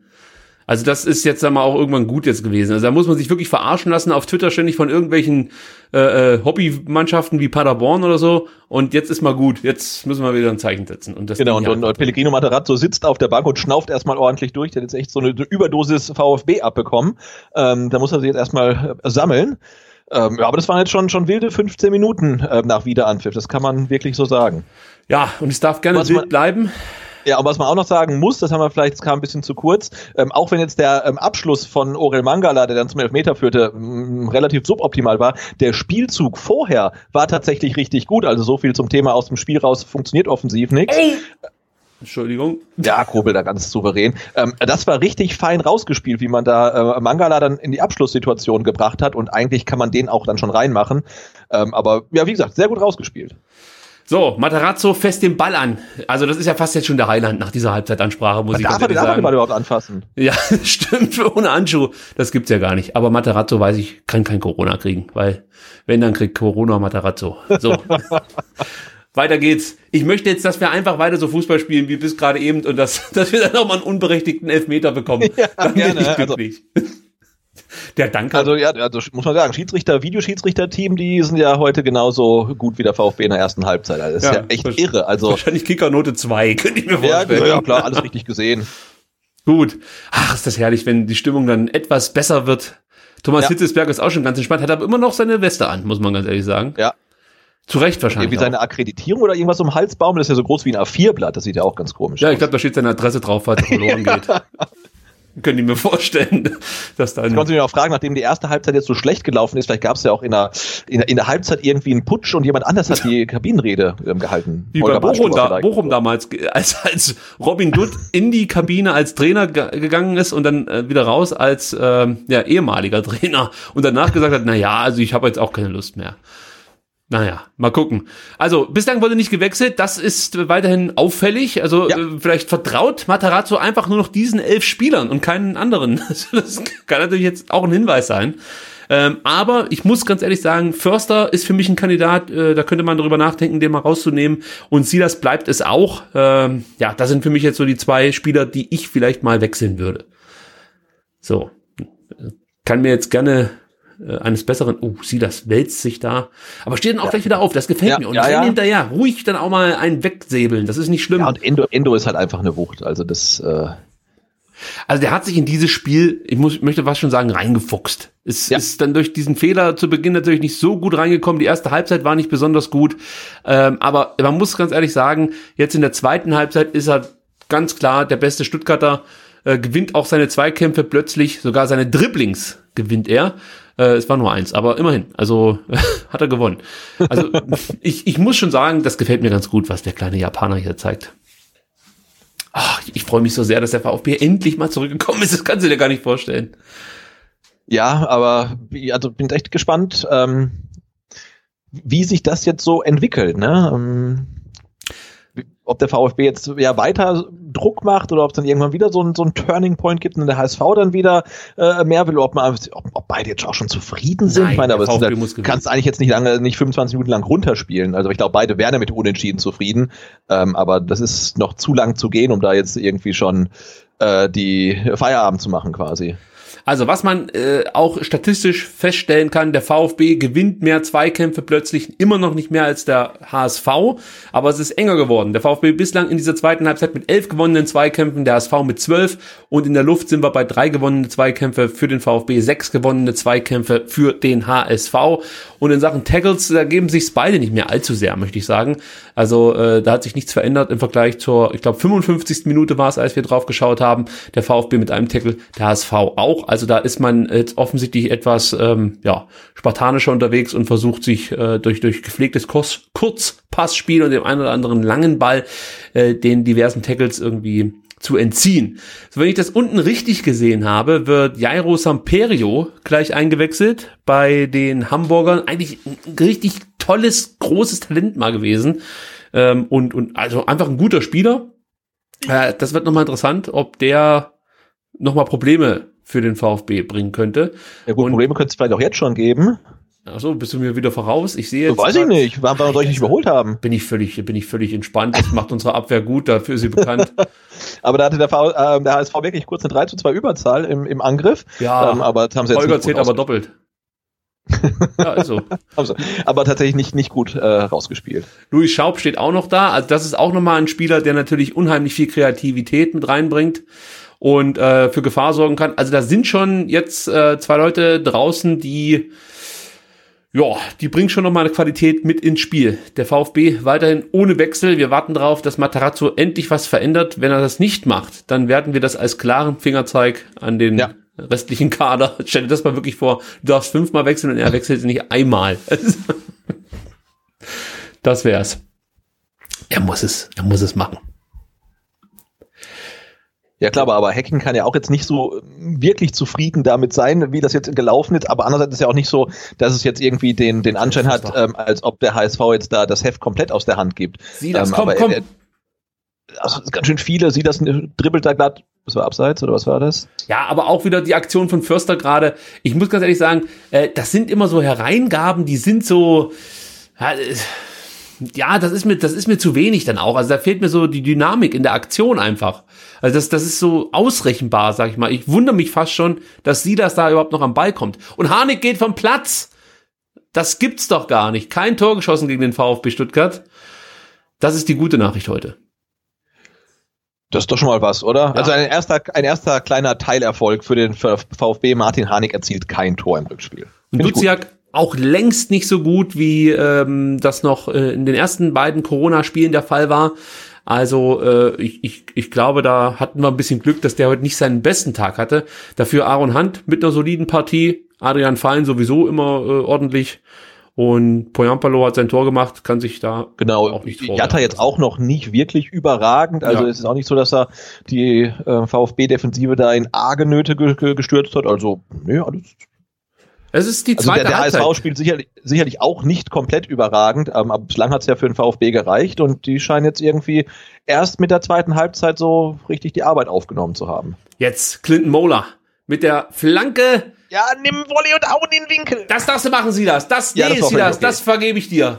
Super Aktion. Man darf dann auch einfach, hast du gesehen, der hat kurz in die Kamera geguckt. Äh, das war ein Zeichen hier ans STR-Studio. äh, nee, also das, damit kann ich ja noch mal leben. Dann probier halt was, dann geht das Ding drüber. Ähm, das war ein, ein, ein, ein Gruß an, was war das, Block 33 oder so. ich wollte gerade noch sagen, dass, ähm, dass das eigentlich das Ärgerliche ist. Der VfB legt hier eine Schippe drauf und das reicht dann gleich mal, um äh, ja einfach hier zwei Tore zu erzielen gegen den, gegen den HSV. Und jetzt kann man sich natürlich wirklich darüber ärgern, wie der VfB die erste Halbzeit bestritten hat. Also wenn man da von Anfang an so konzentriert zu Werke gegangen wäre, könnte ich mir vorstellen, dass es hier äh, eben jetzt nicht nur 2-2 stehen würde. Matarazzo ist auch, muss man ganz ehrlich sagen, ein schöner Mann. Ich finde, das kann man auch mal in so einem Fanradio erwähnen, einfach das sowas. Ja, du, nee, nur muss man. Und ich glaube, der ist langsam auch, äh, ja, so richtig auf Betriebstemperatur, ne? Also von dem äh, kühlen Analytiker, den man so er erwartet hat oder auch gesehen hat in den ersten Spielen in seiner Amtszeit, da ist auch nicht mehr so viel äh, von übrig geblieben. Bei ihm sieht man auch so, dass die komplette Bandbreite der Emotionen, die VfB-Fans schon seit äh, Jahrzehnten eigentlich kennen, zwischen völliger Verzweiflung und äh, großer Hoffnung ist da alles dabei, dann auch in seinen Gesichtszügen. Ja, klar, beim VfB, äh, das ist so ähnlich wie mit der Präsidentschaft in den USA. Da, äh, also das, da altert man brutal schnell. Du wirst auch sehen, der wird, erstens mal wird er zum Choleriker werden nach einem Jahr und dann wird, er wahrscheinlich auch extrem alt aussehen. Also das ist, ist, ist wie beim VfB einfach so. Also äh, ruhig und gelassen kannst du diese Aufgabe nicht angehen. Und ich muss ganz ehrlich sagen, äh, ich mag Matarazzos analytische Art. Ich finde auch den Fußball, den er spielt, eigentlich ganz gut, auch wenn das jetzt hier in den Corona-Spielen nicht so besonders bislang für uns lief. Aber die Idee, die er hat vom Fußball, die sagt mir sehr zu. Da haben sich zwei Spieler verletzt. Ja, oh, okay, aber dann hat Kobel sicher, jetzt muss er mal, glaube ich, kurz warten. Ja, er wird jetzt aus. Wer, wer liegt denn da am Boden? Also, wir haben ja einmal Wagnermann, der am Boden liegt und ist das ist da steht, das, ich glaube, der andere war Badstuber. Nee, ich dachte, nee, es war Kaminski. Kaminski, ja. Kaminski. Oh, mit dem Knie. Oh. Was mit dem Knie mit dem Kopf? Okay, alles klar. Ich habe genau, also die gute Nachricht, es ging nicht aufs nicht aufs äh, verletzte Knie, ähm, aber eher so mittig und auch Kopf und so. Das war schon, da hat ziemlich gerumst. Ja, es ist wieder dieses Ding. Ähm, eigentlich finde ich, müsste man natürlich jetzt hier vielleicht erstmal ähm, länger als, als als 30 Sekunden warten, um beide Spieler wieder auf auf das Feld zu lassen. Diese Kopfverletzungsgeschichte wird ja immer noch, ich würde mal sagen, dann doch unterschätzt im Profifußball. Und wenn man sieht, genau, weil es ja bei bei bei äh, Kaminski, wenn ich es richtig gesehen habe, lag das Problem zwar auch mittig, aber dann doch durchaus tiefer, wo es dann vielleicht genauso wehtun kann, aber jetzt äh, da holt man sich keine Gehirnerschütterung. Also eher am Dickkopf. ja. Also ja, aber Wagnermann hat es auf jeden Fall am, am Kopf erwischt. Der hat ja. erstmal einen Eisbeutel bekommen. Ja, hält den auch hervorragend, muss man ganz ehrlich sagen. Also, das, das kann er. Der Gibt, gibt und- Unterhaltungsnoten, ja. Gut, die blaue Pfeife. Ähm, ja, dann würde ich. dabei? Ja, ich, ach so, ich dachte, das war ein Hinweis, dass jetzt David Zombie eingewechselt wird. Die blaue Pfeife vom ASV, aber es ist. Ja, jetzt wird's aber wirklich albern. Übrigens, Ich war doch noch auf den, auf den, auf den Fehler von, von Van Drongelen. Also ich meine, jetzt hat das Schiedsrichtergespann halt schon zwei gemacht, aber Van Drongelen noch keinen. Also das für, ein bisschen Zeit hat er ja noch, ne? Stimmt, auf den Fehler von Van Drongelen, da warte ich noch. Stimmt, du hast absolut recht. Louis Schaub ist auf jeden Fall ein Spieler, da mache ich mir ein ganz klein wenig Sorgen, gebe ich dir ganz ehrlich, gebe ich ganz ehrlich hier zu. Und Tim Leibert, wenn wir ihn gerade sehen, hat bislang auch noch keine Vorlage ähm, beigesteuert, aber gut gemacht von Holger Bartstuber. Der gefällt mir jetzt dann wirklich ganz gut. Also Ja. macht das Ja, aber das ist ja, glaube ich, auch sein, sein, seine Rolle. Irgendwie so als Turm in der Schlacht gegen Ja. anrennende Gegner einfach hinten drin stehen und alles äh, weg, raus oder umbolzen, egal ob Mann oder Ball. Niederschreien. Ja, oder wenn, wenn sie eigene, wenn sie eigene Leute sind, ja. Ja. Aber nichtsdestotrotz ist das auch hier wieder so äh, in dem Spiel, dass der HSV, wenn er mal in Richtung Strafraum kommt, dann also mir zu viel Gefahr ausstrahlt. Also ich hätte es dann mal gerne, wenn wir dann die die uh, wenn wir dann die Situationen etwas da los? schneller Mann, Mann, klären. Mann. Ja, also ihr ist- muss ja jedes Mal dir in die Hosen scheißen, wenn Ja. wenn ein Hamburger am Ball ist im, im, in der Nähe des Strafraums. Ja, vor allem ist der Ball einfach auch viel zu lange im, im VfB-Strafraum. Wir haben immer das Gefühl, also entweder kommt da jetzt dann doch mal ein Hamburger zum, zum Abschluss ähm, oder irgendwann sagt der Schiedsrichter, du, Köln hat sich gemeldet, ich habe irgendwas gesehen, wir pfeifen jetzt mal Elfmeter. Also ich möchte den Ball einfach nicht im VfB-Strafraum so lange sehen. So, es wird wieder gepfiffen. Oh, ist das spannend. Also jetzt ist es gerade wirklich sehr spannend. Martin Harnik ist das gar nicht, sondern Aaron Hunt, der winkt schon ab. Man merkt jetzt auch die, die äh, etwas aufkommende Unruhe bei den Hamburgern. Das gefällt Ja. mir ganz gut. Weil bislang waren die eigentlich relativ entspannt, haben das Ding hier, du hast es ja ein paar Mal gesagt, also haben das investiert, was sie investieren müssen, um hier einen schmalen Fuß zu machen. Und äh, jetzt merkt man aber so langsam, dass, dass die natürlich sehr unzufrieden sind mit dem aktuellen Spielstand und gerne jetzt wieder das, äh, äh, den Sieg zurück hätten. Und das kann natürlich auch die Chance sein für den VfB. Vielleicht ist das auch ganz clever von Materazzo, der bislang immer noch nicht Immer noch nicht gewechselt hat. hat. dass er dann wirklich erst in, in äh, den letzten Minuten hier die halbe Mannschaft austauscht. Jetzt kommt der Erste. Es ist Schulinov. Ich habe ihn gefordert und er kommt. ah, Er kommt. Das finde ich gut. Ja, ich, ich finde es auch gut, absolut. Ich denke, Silas wird rausgehen oder Philipp Förster, einer von den beiden. Und dann Schulinov. Heute ist, und da kommt noch einer, das konnte ich jetzt nicht erkennen, könnte ähm, Philipp Förster gewesen sein. Nee, Quatsch, wie heißt er? Äh, Philipp Clement natürlich. Oder Klimowitz. ja, einer von denen wird so sein. Gut. Also. Äh, Jetzt, jetzt ist bei uns Ruhe im, im Ja, wir müssen jetzt- das- Sebastian. ja, du bist das ist ja auch diese- aufgeregt, diese- wie ich diese- merke. Weil die Hamburger jetzt immer besser werden, muss man Ja. ganz ehrlich zugeben. Aber wenn Ruhe ist, dann können wir es eigentlich so machen wie, ähm, äh, wie, wie auch im Stadion ähm, und von einem nicht vorhandenen Sponsor unsere Zuschauerzahl präsentieren. Und es sind jetzt ähm, aktuell äh, 334. Das finde ich absolut ein Wahnsinn. Ich glaube, wir hatten ja letzte, letzten Sonntag waren es, glaube ich, 230, jetzt sind es nochmal 100 mehr. Ähm, also das ist völlig, völlig irre. Also Ich vielen Dank an alle, die ähm, zuhören. Ja, vielen Dank. Und äh, wir freuen uns schon dann auf die Relegation. Da wird dann hier richtig was los sein. Gut, also es kommt Philipp Clement und jedes Mal, wenn ich Philipp Clement sehe, dann denke ich mir so, heute, vielleicht ist heute der Tag, wo der Knoten platzt, denn wir wissen, dass Philipp Clement ein guter Kicker ist, aber er konnte es einfach beim VfB bislang nicht unter Beweis stellen. Hat auch ein bisschen Pech gehabt. Ich glaube, wenn der hier und da mal äh, schon vorher ein Tor erzielt hätte. Also ich erinnere mich da an Chancen in Aue, die er äh, vergeben hat, gegen Bochum. Also wenn er da mal ein Tor erzielt hätte, dann wäre vielleicht auch der Knoten geplatzt, aber irgendwie ist der Sinn, uh, Uh, ja, das war eine von den Flanken, wie man sich vom VfB mal häufiger Boah. wünschen würde. ja, Algadou ist auch ein bisschen unsicher Ja, auf, das- auf da- dem Fuß. Oh, jetzt aber, jetzt hat Das González hat er gut gemacht, der. Gonzales. Und lauf doch einfach, dann ihr sollt aufhören, über die. Hände hochzustrecken, Mensch, lauf doch weiter. Hat er gepfiffen? Dann ist Ja, okay. hat er und gibt auch gelb und natürlich Ja. hat der HSV-Spieler auch eine Millisekunde gezupft, das Ich muss man auch pfeifen, aber ich glaube, der hat ja so viel Tempo, da kann er doch auch einfach durchstarten, also Das Mich ist jetzt, glaube ich, halt keine von diese- Situationen, wo du, wo du das Foul ziehen musst. Mich nervt halt immer diese Hände hochreiß-Geschichte. Ich dachte jetzt wirklich, er hebt die Hände nur einfach hoch, weil es sah jetzt nicht so. Äh, guck mal, wie kurz der Kontakt war. Also, er hat doch den Platz vor sich. Da, da hat er jetzt echt eine gute. Eine, Kalajdzic kommt. hui. Junge, Junge, Junge.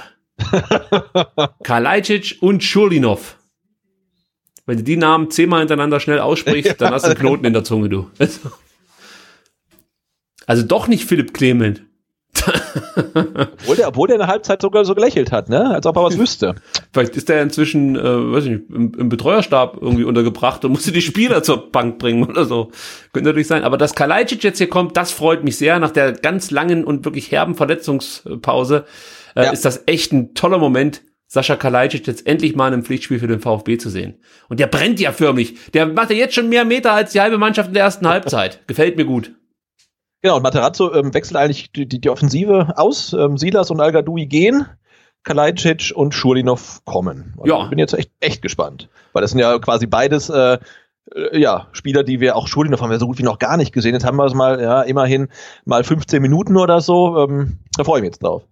Ich bin auch gespannt. Vor allen Dingen bin ich gespannt, ob Kalajdzic hier irgendwas ähm, noch reißen kann. Also das wäre natürlich die Geschichte schlechthin. Der kommt und macht seine Bude. Und dass er Qualität hat, hat er bei der ähm, U21 Europameisterschaft war es, ja. U21 Europameisterschaft im Sommer gezeigt, vergangenen, ähm, für mich der beste Österreicher eigentlich gewesen. Und äh, da habe ich mich sehr gefreut, dass er zum VfB kommt und dann leider diese schwere Verletzung im letzten Vorbereitungsspiel gegen Freiburg. Ja, aber vielleicht kann er jetzt vieles gut machen und dann kann man dann. Da, der gut Bartstub. rein. Also, also Holger Bartstuber, muss ich ganz ehrlich sagen, ist für mich jetzt immer mehr Man of the zweite Halbzeit. Also die erste Halbzeit, die habe ich aus dem Verdächtnis gedrängt. ja, da irgendwas war, da habe ich auch nicht, nicht wirklich gesehen. So. Aber es ist mir zu viel HSV. Jetzt. Ja, ja, ja. Und, und wie gesagt, ne, wenn der Ball dann wieder so ewig lange im VfB-Strafraum ist, kriege ich auch schon wieder ein schlechtes Gefühl. Ähm, da, da muss der VfB jetzt wieder ein bisschen, ein bisschen mehr machen, weil sie hatten echt schon eine bessere Phase jetzt in der zweiten Halbzeit. Jetzt kommt der HSV wieder, ähm, hat, hat mehr vom Spiel, setzt sich da in der VfB-Hälfte fest. Das, das ist nicht gut. Tim Leibold macht wenig. Also dafür, dass äh, Tim Leibold der beste Vorbereiter der Liga ist und auch wirklich eine gute Saison beim HSV spielt. Und ich habe mich schon ein paar Mal geärgert, dass der eben nicht zum VfB gekommen ist. Äh, da gab es ja äh, deutliches Interesse des VfB und dann hat sich Tim Leibold gegen den VfB entschieden, weil der VfB abgestiegen ist. Und er wollte gerne in der Bundesliga bleiben. Das hat dann aber auch nicht ganz geklappt, weil zum einen Nürnberg ab, abgestiegen ist und zum anderen das Angebot irgendwie von anderen Bundesligisten nicht gepasst hat. Und ist er beim HSV gelandet und spielt auch noch eine richtig gute Saison.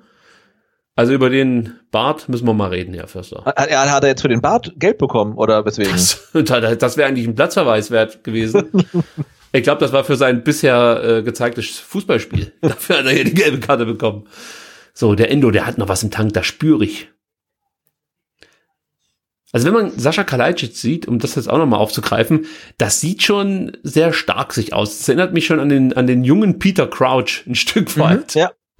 Ähm, ja gut, mal gucken. Das Vielleicht- muss ja, nicht, muss ja nichts Schlechtes sein, Nö. aber äh, also es fällt einem ein bisschen schwer, ähm, ihn sich vorzustellen, wie er irgendwie im Vollsprint übers halbe Feld irgendwie mit dem Ball rennt. Ich glaube, er ist dann, aber kann ja auch sein, aber ich bin echt gespannt. Auch Hacking geht auf Offensive, bringt Lukas Hinterseher. Ich gehe davon aus, dass äh, Poyampalo rausgeht und Hinterseher dann die Position 1 zu 1 übernimmt. Ähm, und der Hinterseher ist auch so ein, so ein rotziger Spieler. Also das ist, da muss man auch nochmal aufpassen. Das ist schon jemand, der, der eine Bude machen kann. Hinten macht sich beim VfB, und das sage ich jetzt nicht als Witz, sondern das ist so, Gonzalo Castro bereit. Äh, für die letzten zehn Minuten, also ich glaube, da würde ich Günter Schäfer vorher einwechseln, bevor ich Gonzalo Castro bringe. Das ist das Abklingbecken des Fußballs. Also, Ja, vor allem für, für wen? Also, ja, für den VfB. Also, das ist ja wirklich jemand, nein, für wen er kommen soll, natürlich. Weil, ja, Nicht, hör doch auf, eine Karte zu ja, ich fordern. finde das so furchtbar. Ja, wahrscheinlich Förster. Also entweder Förster oder Mangala. Dass der noch nicht so richtig äh, für 90 Minuten durchhält. Sieht auch so aus, als ob Mangala schon ähm, sich bereit macht für einen Wechsel. Ja, jetzt habe ich gesehen, ich glaube, es war die, was, die 23 ist es, ne? Ja. Ja. Orel geht, achtet penibel auf das Kontaktverbot, das finde ich gut. so, und wenn ich schon sehe, wie Gonzalo Castro das Feld betritt, also, Entschuldigung, aber das, das ist halt für mich kein Spieler, der jetzt nochmal das Ding irgendwie rumreißen kann. Da geht halt wirklich nichts an Emotionen für mich aus. Äh, für, für, äh, kommt nichts an Emotionen bei mir an. Ja, aber andererseits, wenn du, wenn du Mangala runternehmen musst, Ja, weil wen, wen, wen, da haben wir doch sonst niemand mehr, oder? Den du halt so einigermaßen positionsgetreu da dann aufstellen könntest. du kannst Philipp Clement bringen und Förster ein Stück zurückziehen. Ja, gut. Äh, ist halt jetzt die Frage, also ich, ich schätze Matarazzo schon so ein, dass er jetzt sagt, also lieber nehme ich ein 2 zu 2, als dass ich jetzt versuche hier auf Sieg zu spielen und am Ende das Ding noch verliere. Also ich glaube Ja. schon, dass er da so an die Sache rangeht. Und das siehst du ja auch, er bringt jetzt hier nicht irgendwie den zweiten Stürmer oder versucht jetzt was ganz Absurdes und, und, und, und setzt voll auf Offensive. Das ist schon alles sehr überlegt. Also Jordan Bayer kommt, sehe ich gerade, ist auch noch mal jemand, der eine gewisse Kopfballstärke mit ins Spiel bringt. Da sollten wir dann auch, sollte es Ecken oder Standards geben, aufpassen. Auch ein sehr interessanter Spieler, Jordan Bayer, ähm, der ja von Gladbach in der Winterpause verpflichtet wurde. Ja, und ich denke auch so, so je länger das Spiel läuft, wenn es jetzt in der Minute 84, ähm, desto mehr werden sich die beiden Teams mit dem Punkt zufrieden geben. Weil ich glaube, ich glaube nicht, dass einer von beiden da noch irgendwie volles Risiko gehen wird. Ja, wie wertest du das denn jetzt für dich? Ist das jetzt ein Punktgewinn oder ähm, aufgrund der ersten Halbzeit dann also, überwiegt die praktisch für dich, die, die schlechte erste Halbzeit? Äh, nee, also wenn man dann auch die, die Entwicklung sieht und jetzt ähm, auch, auch sieht, dass der VfB ja dann ja wirklich mit, mit dem, mit dem berühmt-berüchtigten anderen Gesicht aus der Kabine gekommen ist. Haben natürlich ein bisschen Glück gehabt, ne? Die Tore durch äh, einen Freistoß und durch, durch einen Elfmeter. Ähm, aber auch abgesehen von den beiden Toren präsentiert sich das Team jetzt ja einfach ein bisschen griffiger und, und besser. Und in, insofern ist das jetzt genau das, wo ich sage, hey, wenn man daran in Dresden anknüpfen kann, äh, dann habe ich bin ich da relativ zuversichtlich, dass da was geht. Ähm, und nach 45 Minuten, jetzt müssen wir mal kurz abwarten, der HSV ist mal wieder im Stuttgarter Strafraum. Ja, und, Und das ist äh, ziemlich aussichtsreich. das ist Jatta Hand, da muss Oh, wieder der, der, aufpassen. klärt, der, der zurückgeeilte Gonzales ähm, klärt da in höchster Not. Ja, das, also kämpferisch kann ich in der zweiten Halbzeit der Mannschaft wenig vorwerfen. Es ist eher so, dass, ja, dass es nach vorne hin mir dann trotzdem wieder zu dürftig war. Klar, sie haben das 2 zu 2 irgendwie sich erkämpft, aber ganz ehrlich, wenn man es jetzt über 90 Minuten sieht, das Spiel, ähm, dann waren es vielleicht 25 ordentliche Minuten vom VfB Stuttgart und der Rest war nicht viel. Aber jetzt vielleicht nochmal Scholinov, der es einfach mal versucht, warum denn nicht? Finde ich nicht Nee, also, die, die, ich meine, klar, jetzt äh, abgesehen jetzt gerade von dem Versuch von, von äh, Schulinov, war die einzig gute Offensivaktion war wirklich die, ähm, die Chance vorm Elfmeter, die wirklich schön herausgespielt war. Aber ansonsten ist da nicht wirklich viel passiert. Das, ist- ist natürlich richtig. Aber mir geht's auch wirklich dann mehr um, um, ja, um Körpersprache, dass man, ne, also wie jetzt gerade Gonzales eben wirklich mit zurückeilt und dann im eigenen Strafraum klärt.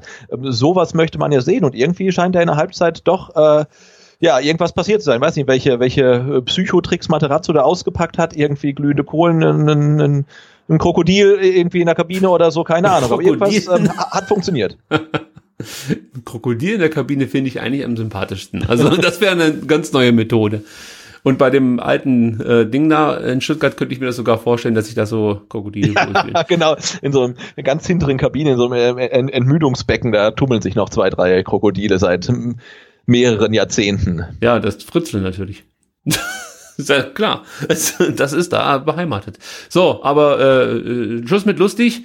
Das dürfte kein Abseits sein. Gonzales erläuft den. Ja, ist doch Abseits, schade. Ja, also wir haben ja immerhin noch mindestens fünf, sechs Minuten ähm, und könnten hier vielleicht schon noch mal äh, ein Tor erzielen. Matarazzo jetzt im Gespräch mit Herrn Wimmer. Äh, Olaf maunzt übrigens gerade vorm Podcastraum. Also äh, der Hunger ist groß auf Erfolg. Aber den Aha. gibt's natürlich hier in diesem Zimmer nicht. Deswegen muss er draußen bleiben. Okay. Jetzt wäre noch mal Zeit irgendwie ähm, Was ist jetzt los? Gelbe Karte Gelb für? für Oh, ein Wiedmeier. Gelb für Rainer Wiedmeier. Und das, obwohl er diesmal seine Maske vollkommen korrekt trägt. Ja, was ist denn das Problem jetzt gewesen? Ich glaube, er hat die Flasche geholt oder eine Flasche, also eine, eine wirkliche Trinkflasche. Ach so, Und, ich dachte, ähm, ein Spieler. Nein. Und, und, und, und, und durfte sich in dem Bereich da nicht aufhalten? Äh, weiß ich gar nicht. Also, Wobei ich das auch wieder erstaunlich finde, weil ja die Schiedsrichter ja eigentlich diese, weil das würde ich jetzt ja einmal als Corona-Maßnahme werten, diese Corona-Maßnahmen gar nicht sanktionieren. Aber weiß nicht. also was warum der das jetzt dann da gelb gemacht hat, äh, hat mich schon interessiert. So, jetzt Herr Castro, komm, genau, das war gut gemacht. Sie! Nico Gonzales, Jetzt müsste er sich mal durchsetzen. Eins, schafft er auch, schafft er auch, schafft er nicht. Ah, schade. Und man muss es leider anerkennen, super stark gemacht von Bayer hier in dem Moment. Ja, das hat er gut verteidigt. Ja, also und ich hoffe, ich hoffe, dass wir jetzt hier nicht irgendwie noch so einen Deppenfehler begehen. Äh, das ist, das wäre so typisch VfB, sich jetzt hier dieses 2 zu 2 erkämpft zu haben und dann auch eine vernünftige zweite Halbzeit gespielt. Äh, und am Ende, oh ja, schön gemacht von Kalajdzic. Und das ist doch wohl eine Frechheit. Der Aaron Hunt, der hat doch schon gelb. Mindestens, also, nee, hat er noch nicht. Der hat vorhin nur gemeckert. Also es war ein ziemlich cooler Move äh, von Sascha Kalajdzic, der sich da, ja, wo kriegt er den Ball? 25 Meter vom Tor und dann eine schnelle Bewegung und dann ist er an seinem Gegenspieler vorbei. Das dachte gut, er, ja. aber dann wird er abgeräumt. Aber Freistoß aus. So. Sind es 25 Metern? Gonzalo Castro. Also, wenn er für was gut ist, dann sind's Freistöße. Äh, das kann er eigentlich. Stenzel Steht da aber, doch, da steht er auch, ja. Und, und Stenzel. Und Olaf jammert so sehr vor dem Zimmer hier. Olaf, es tut mir leid, aber es ist jetzt nicht möglich, dass ich vom Mikrofon weggehe. Und meine Frau erhört die Katze nicht. Sie bleibt eisenhart und lässt den Kater einfach von diesem Zimmer mounzen, so dass die Nachbarn unter uns schon sich wahrscheinlich Gedanken machen, ob sie nicht ein paar Breckis holen sollen. Stenzel! Oh! oh! Pfosten! Pfosten! Das gibt es doch nicht. Das gibt es doch nicht. Wieso kann bei uns nicht mehr so ein Ding reinklatschen? Ja. Oh. Der, der war gar nicht so schlecht geschossen. Der war am Pfosten. Ja, ja, war am Pfosten. Und warum geht er nicht an Innenpfosten und ja. dann dem Keeper an Hinterkopf und dann rein? Sowas würde ich mir mal wünschen. Tja, äh, nur auf der richtigen Seite halt, nicht wahr? Ah. Also schade, das wäre jetzt natürlich schon noch ein schöner Abschluss gewesen. Jetzt wird's natürlich dann so langsam eng. Und ich glaube, wir müssen uns hier auf ein Unentschieden einstellen, das uns so richtig eigentlich nicht weiterbringt, außer dass der VfB dann inzwischen seit fünf Spielen äh, ohne Sieg ist. Äh, macht einen natürlich auch so ein bisschen äh, stutzig. Aber auch der HSV ist seit der Corona-Pause ohne Sieg. Ja, aber immerhin haben die äh, ja, Spiel vor der Corona-Pause gewonnen. Ja, das wurde auch noch keins verloren danach. Also das sieht dann schon äh, so ein bisschen besser aus, ähm, aber ändert ja tabellarisch dann wirklich rein gar nichts. Ähm, und es wird dann ja ein Fernduell werden um Platz zwei. Ähm, und mal gucken, ob sich Heidenheim da auch noch irgendwie mit äh, dann noch weiter mit äh, einschließt und äh, dann wird es nochmal richtig kuschelig da oben. Ja, wir können ja gleich mal gucken, gegen ven der HSV kommende Woche spielt, weil ich weiß es jetzt auswendig nicht. Ja, ich glaube, also, sie spielen auf jeden Fall auch parallel zu uns wieder.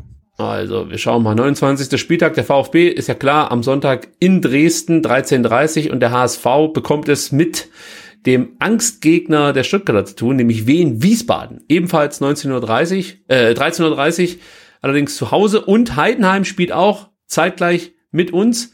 Ah, ist ja schön äh, und trifft auf Erzgebirge Aue. Also von den drei genannten ja, Mannschaften, die sich jetzt dann um Platz zwei und drei betteln, würde ich sagen, hat der HSV und Heidenheim, glaube ich, wirklich die größten Chancen, einen Sieg einzufahren. Und beim VfB würde man vermuten, dass sie natürlich aufgrund der äh, absolvierten Spiele und, und, und der Trainingszeit, die sie jetzt schon hatten, den Dresdnern so ein bisschen voraus sind, aber man weiß halt gar nicht, was äh, da in Dresden einen erwartet. Also von daher, das ist eine Wundertüte.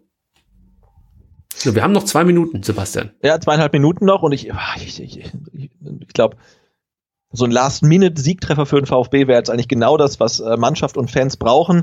Ähm, oh, oh, Entschuldigung, aber ich, also der Castro da vorne drin, das ist nicht meine Welt, muss ich ganz ehrlich sagen. das, das ist, ist das, ist das so ein Goodie? Da, auch, auch, guck mal, das meine ich jetzt. Hast du gesehen, wie Castro sich auf dem Platz bewegt? Ist natürlich jetzt nicht schlimm, der läuft halt so. Aber Kopf nach unten, dieses Geschlurfe. Ich möchte da jemanden sehen, der einfach, okay, jetzt läuft er mal an, äh, der, der da einfach mit einem Messer zwischen den Zähnen noch irgendwie versucht, den Sieg einzufahren. Also bei Castro, das ist halt ein erfahrener Spieler, da erwarte ich mir einfach mehr, dass der auch durch Körpersprache vorangeht äh, und äh, nicht nur durch den einen oder anderen gewonnenen Zweikampf. Unten steht jetzt noch Klimowitz bereit der eingewechselt wird.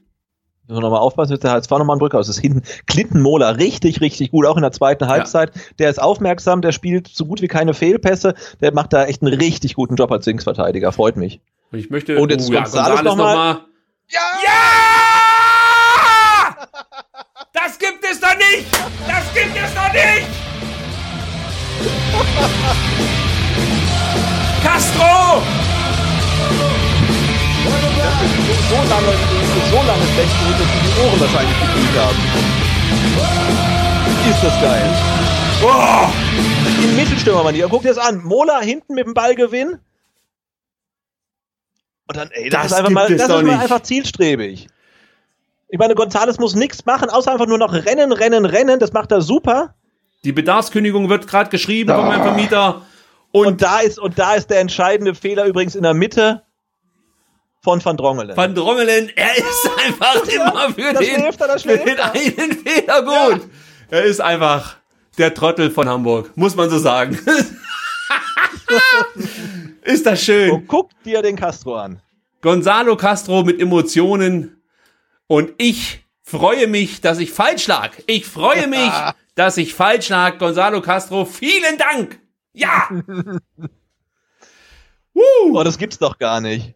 Äh, Ja, mit viel Glück irgendwie, aber ey, das ist so wichtig. Und dieses Tor, das sind 80 Prozent musst du Gonzales für dieses Tor gut schreiben. Eigentlich muss die Torprämie muss Gonzales kriegen. Das war eine Vorlage, so stelle ich mir das vor von einem argentinischen Nationalspieler. All das, was ich gegen Kiel kritisiert habe, gegen Wien Wiesbaden, hat er mit dieser Aktion weggemacht, weil genau das sind die Unterschiede, die ich von so einem Spieler in der zweiten Liga sehen will. Da muss es brennen. Und jetzt kommt der Kämpfer. Der Kapitän kommt zurück auf Feld. Auch das ist doch mal ein Fingerzeig. Er ist wieder da. Der Kämpfer hält das Ergebnis hier fest. Die letzten Sekunden laufen. Sebastian, wir werden Meister. Ich kann es nicht glauben.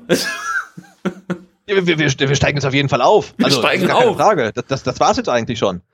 So, gibt's noch mal Ecke? Nein, gibt's nicht. Weiter, komm, Jungs, aufwachen. Clinton Mola, fast hier eingepennt hier. Das gibt's ja gar nicht. Und jetzt muss Aber eigentlich Schluss er- sein. er- Geht rauf, geht rauf, Sascha, geht rauf! Er hat den Treffer eingeleitet, also das war, war richtig gut. Und, und klar, Gonzales, wie, wie gesagt, wie im Leverkusen-Spiel, ne, mit super viel Tempo geht er da die, die Linie runter, zieht dann in 16er, setzt sich da gut durch und spielt dann diese überragenden Pass. Ja, doch! war gar nicht überragend von Schulinov. Entschuldigung, ich bin etwas angespannt gerade, Alles aber gut. im Nee, jetzt, positiven also der gerade noch Kalajdzic noch kurz ein Tor machen können. Jetzt nochmal aufpassen. Machen die denn jetzt? Der Kobel, mach keinen Scheiß. Ah, der Kobel dribbelt jetzt.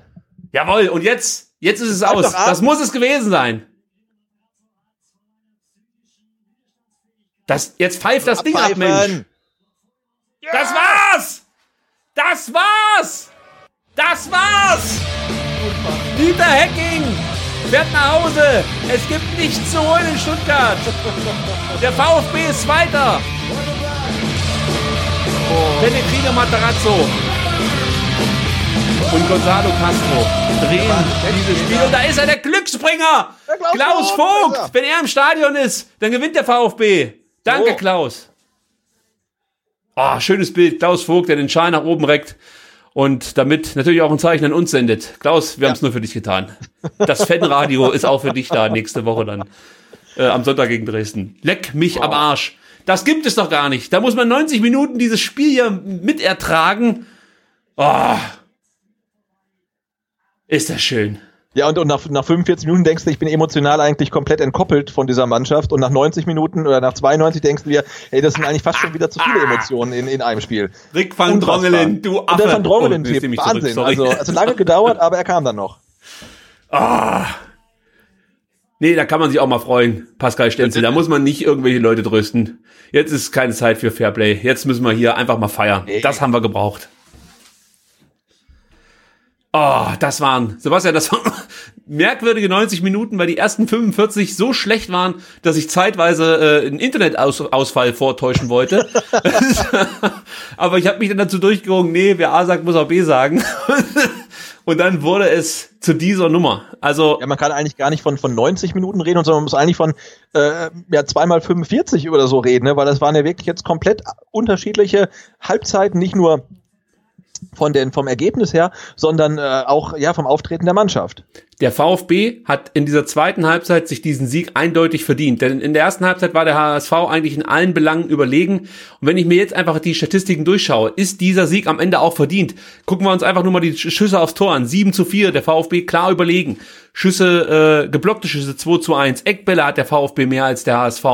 Äh, wir haben sogar mehr gefault. Auch darüber kann man sich ja mal freuen. Man hat mehr Großchancen gehabt. Der VfB war eindeutig am Drücker. 3 zu 1 Großchancen für den VfB. Dann äh, einen Lattentreffer gehabt, beziehungsweise ein Pfostentreffer war es ja eigentlich. Wir äh, haben von innerhalb des Strafraums, von außerhalb des Strafraums äh, äh, versucht abzuschließen. Also das war einfach jetzt mal eine ganz andere Mannschaft in der zweiten Halbzeit oder ein ganz anderes Auftreten der Mannschaft in der zweiten Halbzeit. Und ich finde, ähm, das ist auch ein Zeichen jetzt von der Mannschaft in Richtung Trainer, in Richtung ähm, ja Vorstand und Direktor. Ja, Jungs, wir haben verstanden, was abgeht. Da ist er, Sven Mislintat. Ja, ja, oh. mit der Bäckerfaust. Och, der freut sich. Mensch. Sven. Und schön das gesehen vorher, ähm, Holger Bartstuber am Meckern. Klasse. Also Zu Recht. der hat gesagt, wir hätten 4-2 oder 5-2 gewinnen müssen. Oder die erste Halbzeit war schlecht oder so. Zu null. Also Es ist ist, äh, ich glaube, schon wichtig, auch jemanden zu haben, der halt immer unzufrieden ist, also so, so ein bisschen Summer-mäßig. Ah, guck mal, die Edelfans. Da sind sie. Also, falls ihr jetzt wirklich nur zuhört, wir sehen Thomas Hitzesberger, Günter Schäfer und den Präsidenten Klaus Vogt und Sven Mislintat, wird, den sehen wir ja auch nochmal, der wird sich wahrscheinlich dann noch dazugesellen. Also, Peter Reichert, dem rutscht schon der Mundschutz äh, von der Ah, jetzt Rübe. ist alles egal. jetzt ist alles egal. Mein Gott, ich kann mir Irgendwann, es vorstellen. war ja nicht nur, nicht nur ein Last-Minute-Sieg, sondern es war ja wirklich halt nach dieser desolaten ersten Halbzeit ja eigentlich mehr als das, ne? Weil, ja, man kann das nochmal zurückspulen. Ich habe das ja irgendwie auf, äh, weiß nicht, 5%, 3%, 2% die Wahrscheinlichkeit gesetzt, dass der VfB das Spiel dreht. Ähm, ja, und er hat's gemacht. Also, Also damit habe ich nicht gerechnet, wirklich nicht. Also ich würde sagen, spontan Autokorso an der Mercedesstraße, Jungs, in einer halben Stunde treffen wir uns da. Bis dann. ja. Nein, natürlich nicht, bitte bleibt zu Hause. Es war nur ein Spaß. Ja, aber das ist ja so, so ein Spiel, von dem man jetzt denken könnte, es ist vielleicht so ein Turning Point ähm, in, der, in der Rückrunde oder in, jetzt in der Corona-Restrunde, aber das wird sich jetzt wirklich in Dresden zeigen, was jetzt Ja, ja. Äh, das wert war. Aber egal wie es in Dresden ausgeht, diese drei Punkte waren unfassbar wichtig und der VfB ist jetzt wieder auf dem direkten Aufstiegsplatz. Abschließend ähm, müssen wir natürlich noch ganz kurz über die Spieler sprechen, die uns besonders heute aufgefallen sind. Also für mich war wirklich einer der Spieler, der den Unterschied einfach ausgemacht hat, Nico Gonzalez, nicht nur weil er den Elfer reingemacht hat, sondern, sondern weil er sich auch wirklich reingekämpft hat ins Spiel und sich dann belohnt hat mit dieser sensationellen Vorlage am Ende, weil das war einfach nur individuelle Qualität, die dieses Tor ermöglicht hat. Und deswegen ist er für mich eigentlich der herausragende Spieler beim VfB heute. Tor gemacht, eins vorbereitet und auch sonst der Inbegriff des Kämpferischen in der zweiten Halbzeit gewesen. Also das hat mir richtig gut gefallen und deswegen Props nach Argentinien. Toll gemacht, Nico. Ja, und man, ne, also ich reg mich ja auch gerne über ihn auf, wie in der ähnlichen Situation, vielleicht zehn Minuten vorher, wo er auch links ganz viel Raum hat und dann bei der kleinsten Berührung seines Gegners dann den Freistoß fordert, anstatt irgendwie durchzuziehen. Ja, ähm, aber dann in der 90. oder 91. Minute ähm, macht er genau den Weg und geht da wirklich im Vollsprint nochmal komplett durch bis zur Grundlinie und legt den Ball dann so perfekt rein. Und da, das muss er noch häufiger machen, aber das war wirklich schon ganz großes Kino. Und wenn wir auch noch erwähnen möchten, oder ich, aber du bestimmt auch, das ist Clinton Mola.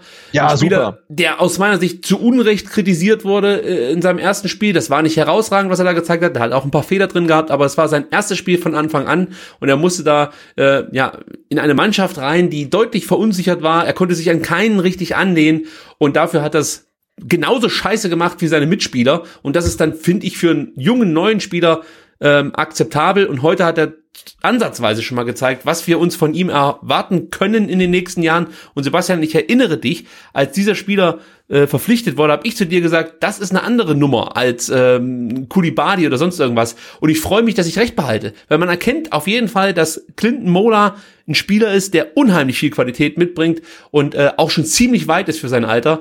Also ich glaube, dass wir uns an Clinton Mola ähm, noch sehr erfreuen werden. Nicht nur jetzt hier in der Zweitligasaison, sondern vor allem dann in den nächsten Jahren.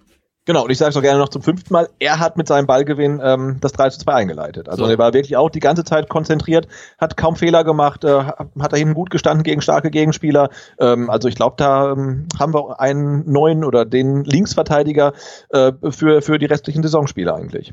So, für alle, die jetzt noch zuhören und sich dafür interessieren, wie das jetzt in Zukunft weitergeht. Also, wir werden am Sonntag wieder für euch da sein, hier mit dem STR Fanradio um, ähm, ich denke mal, bummelig 12.45 Uhr.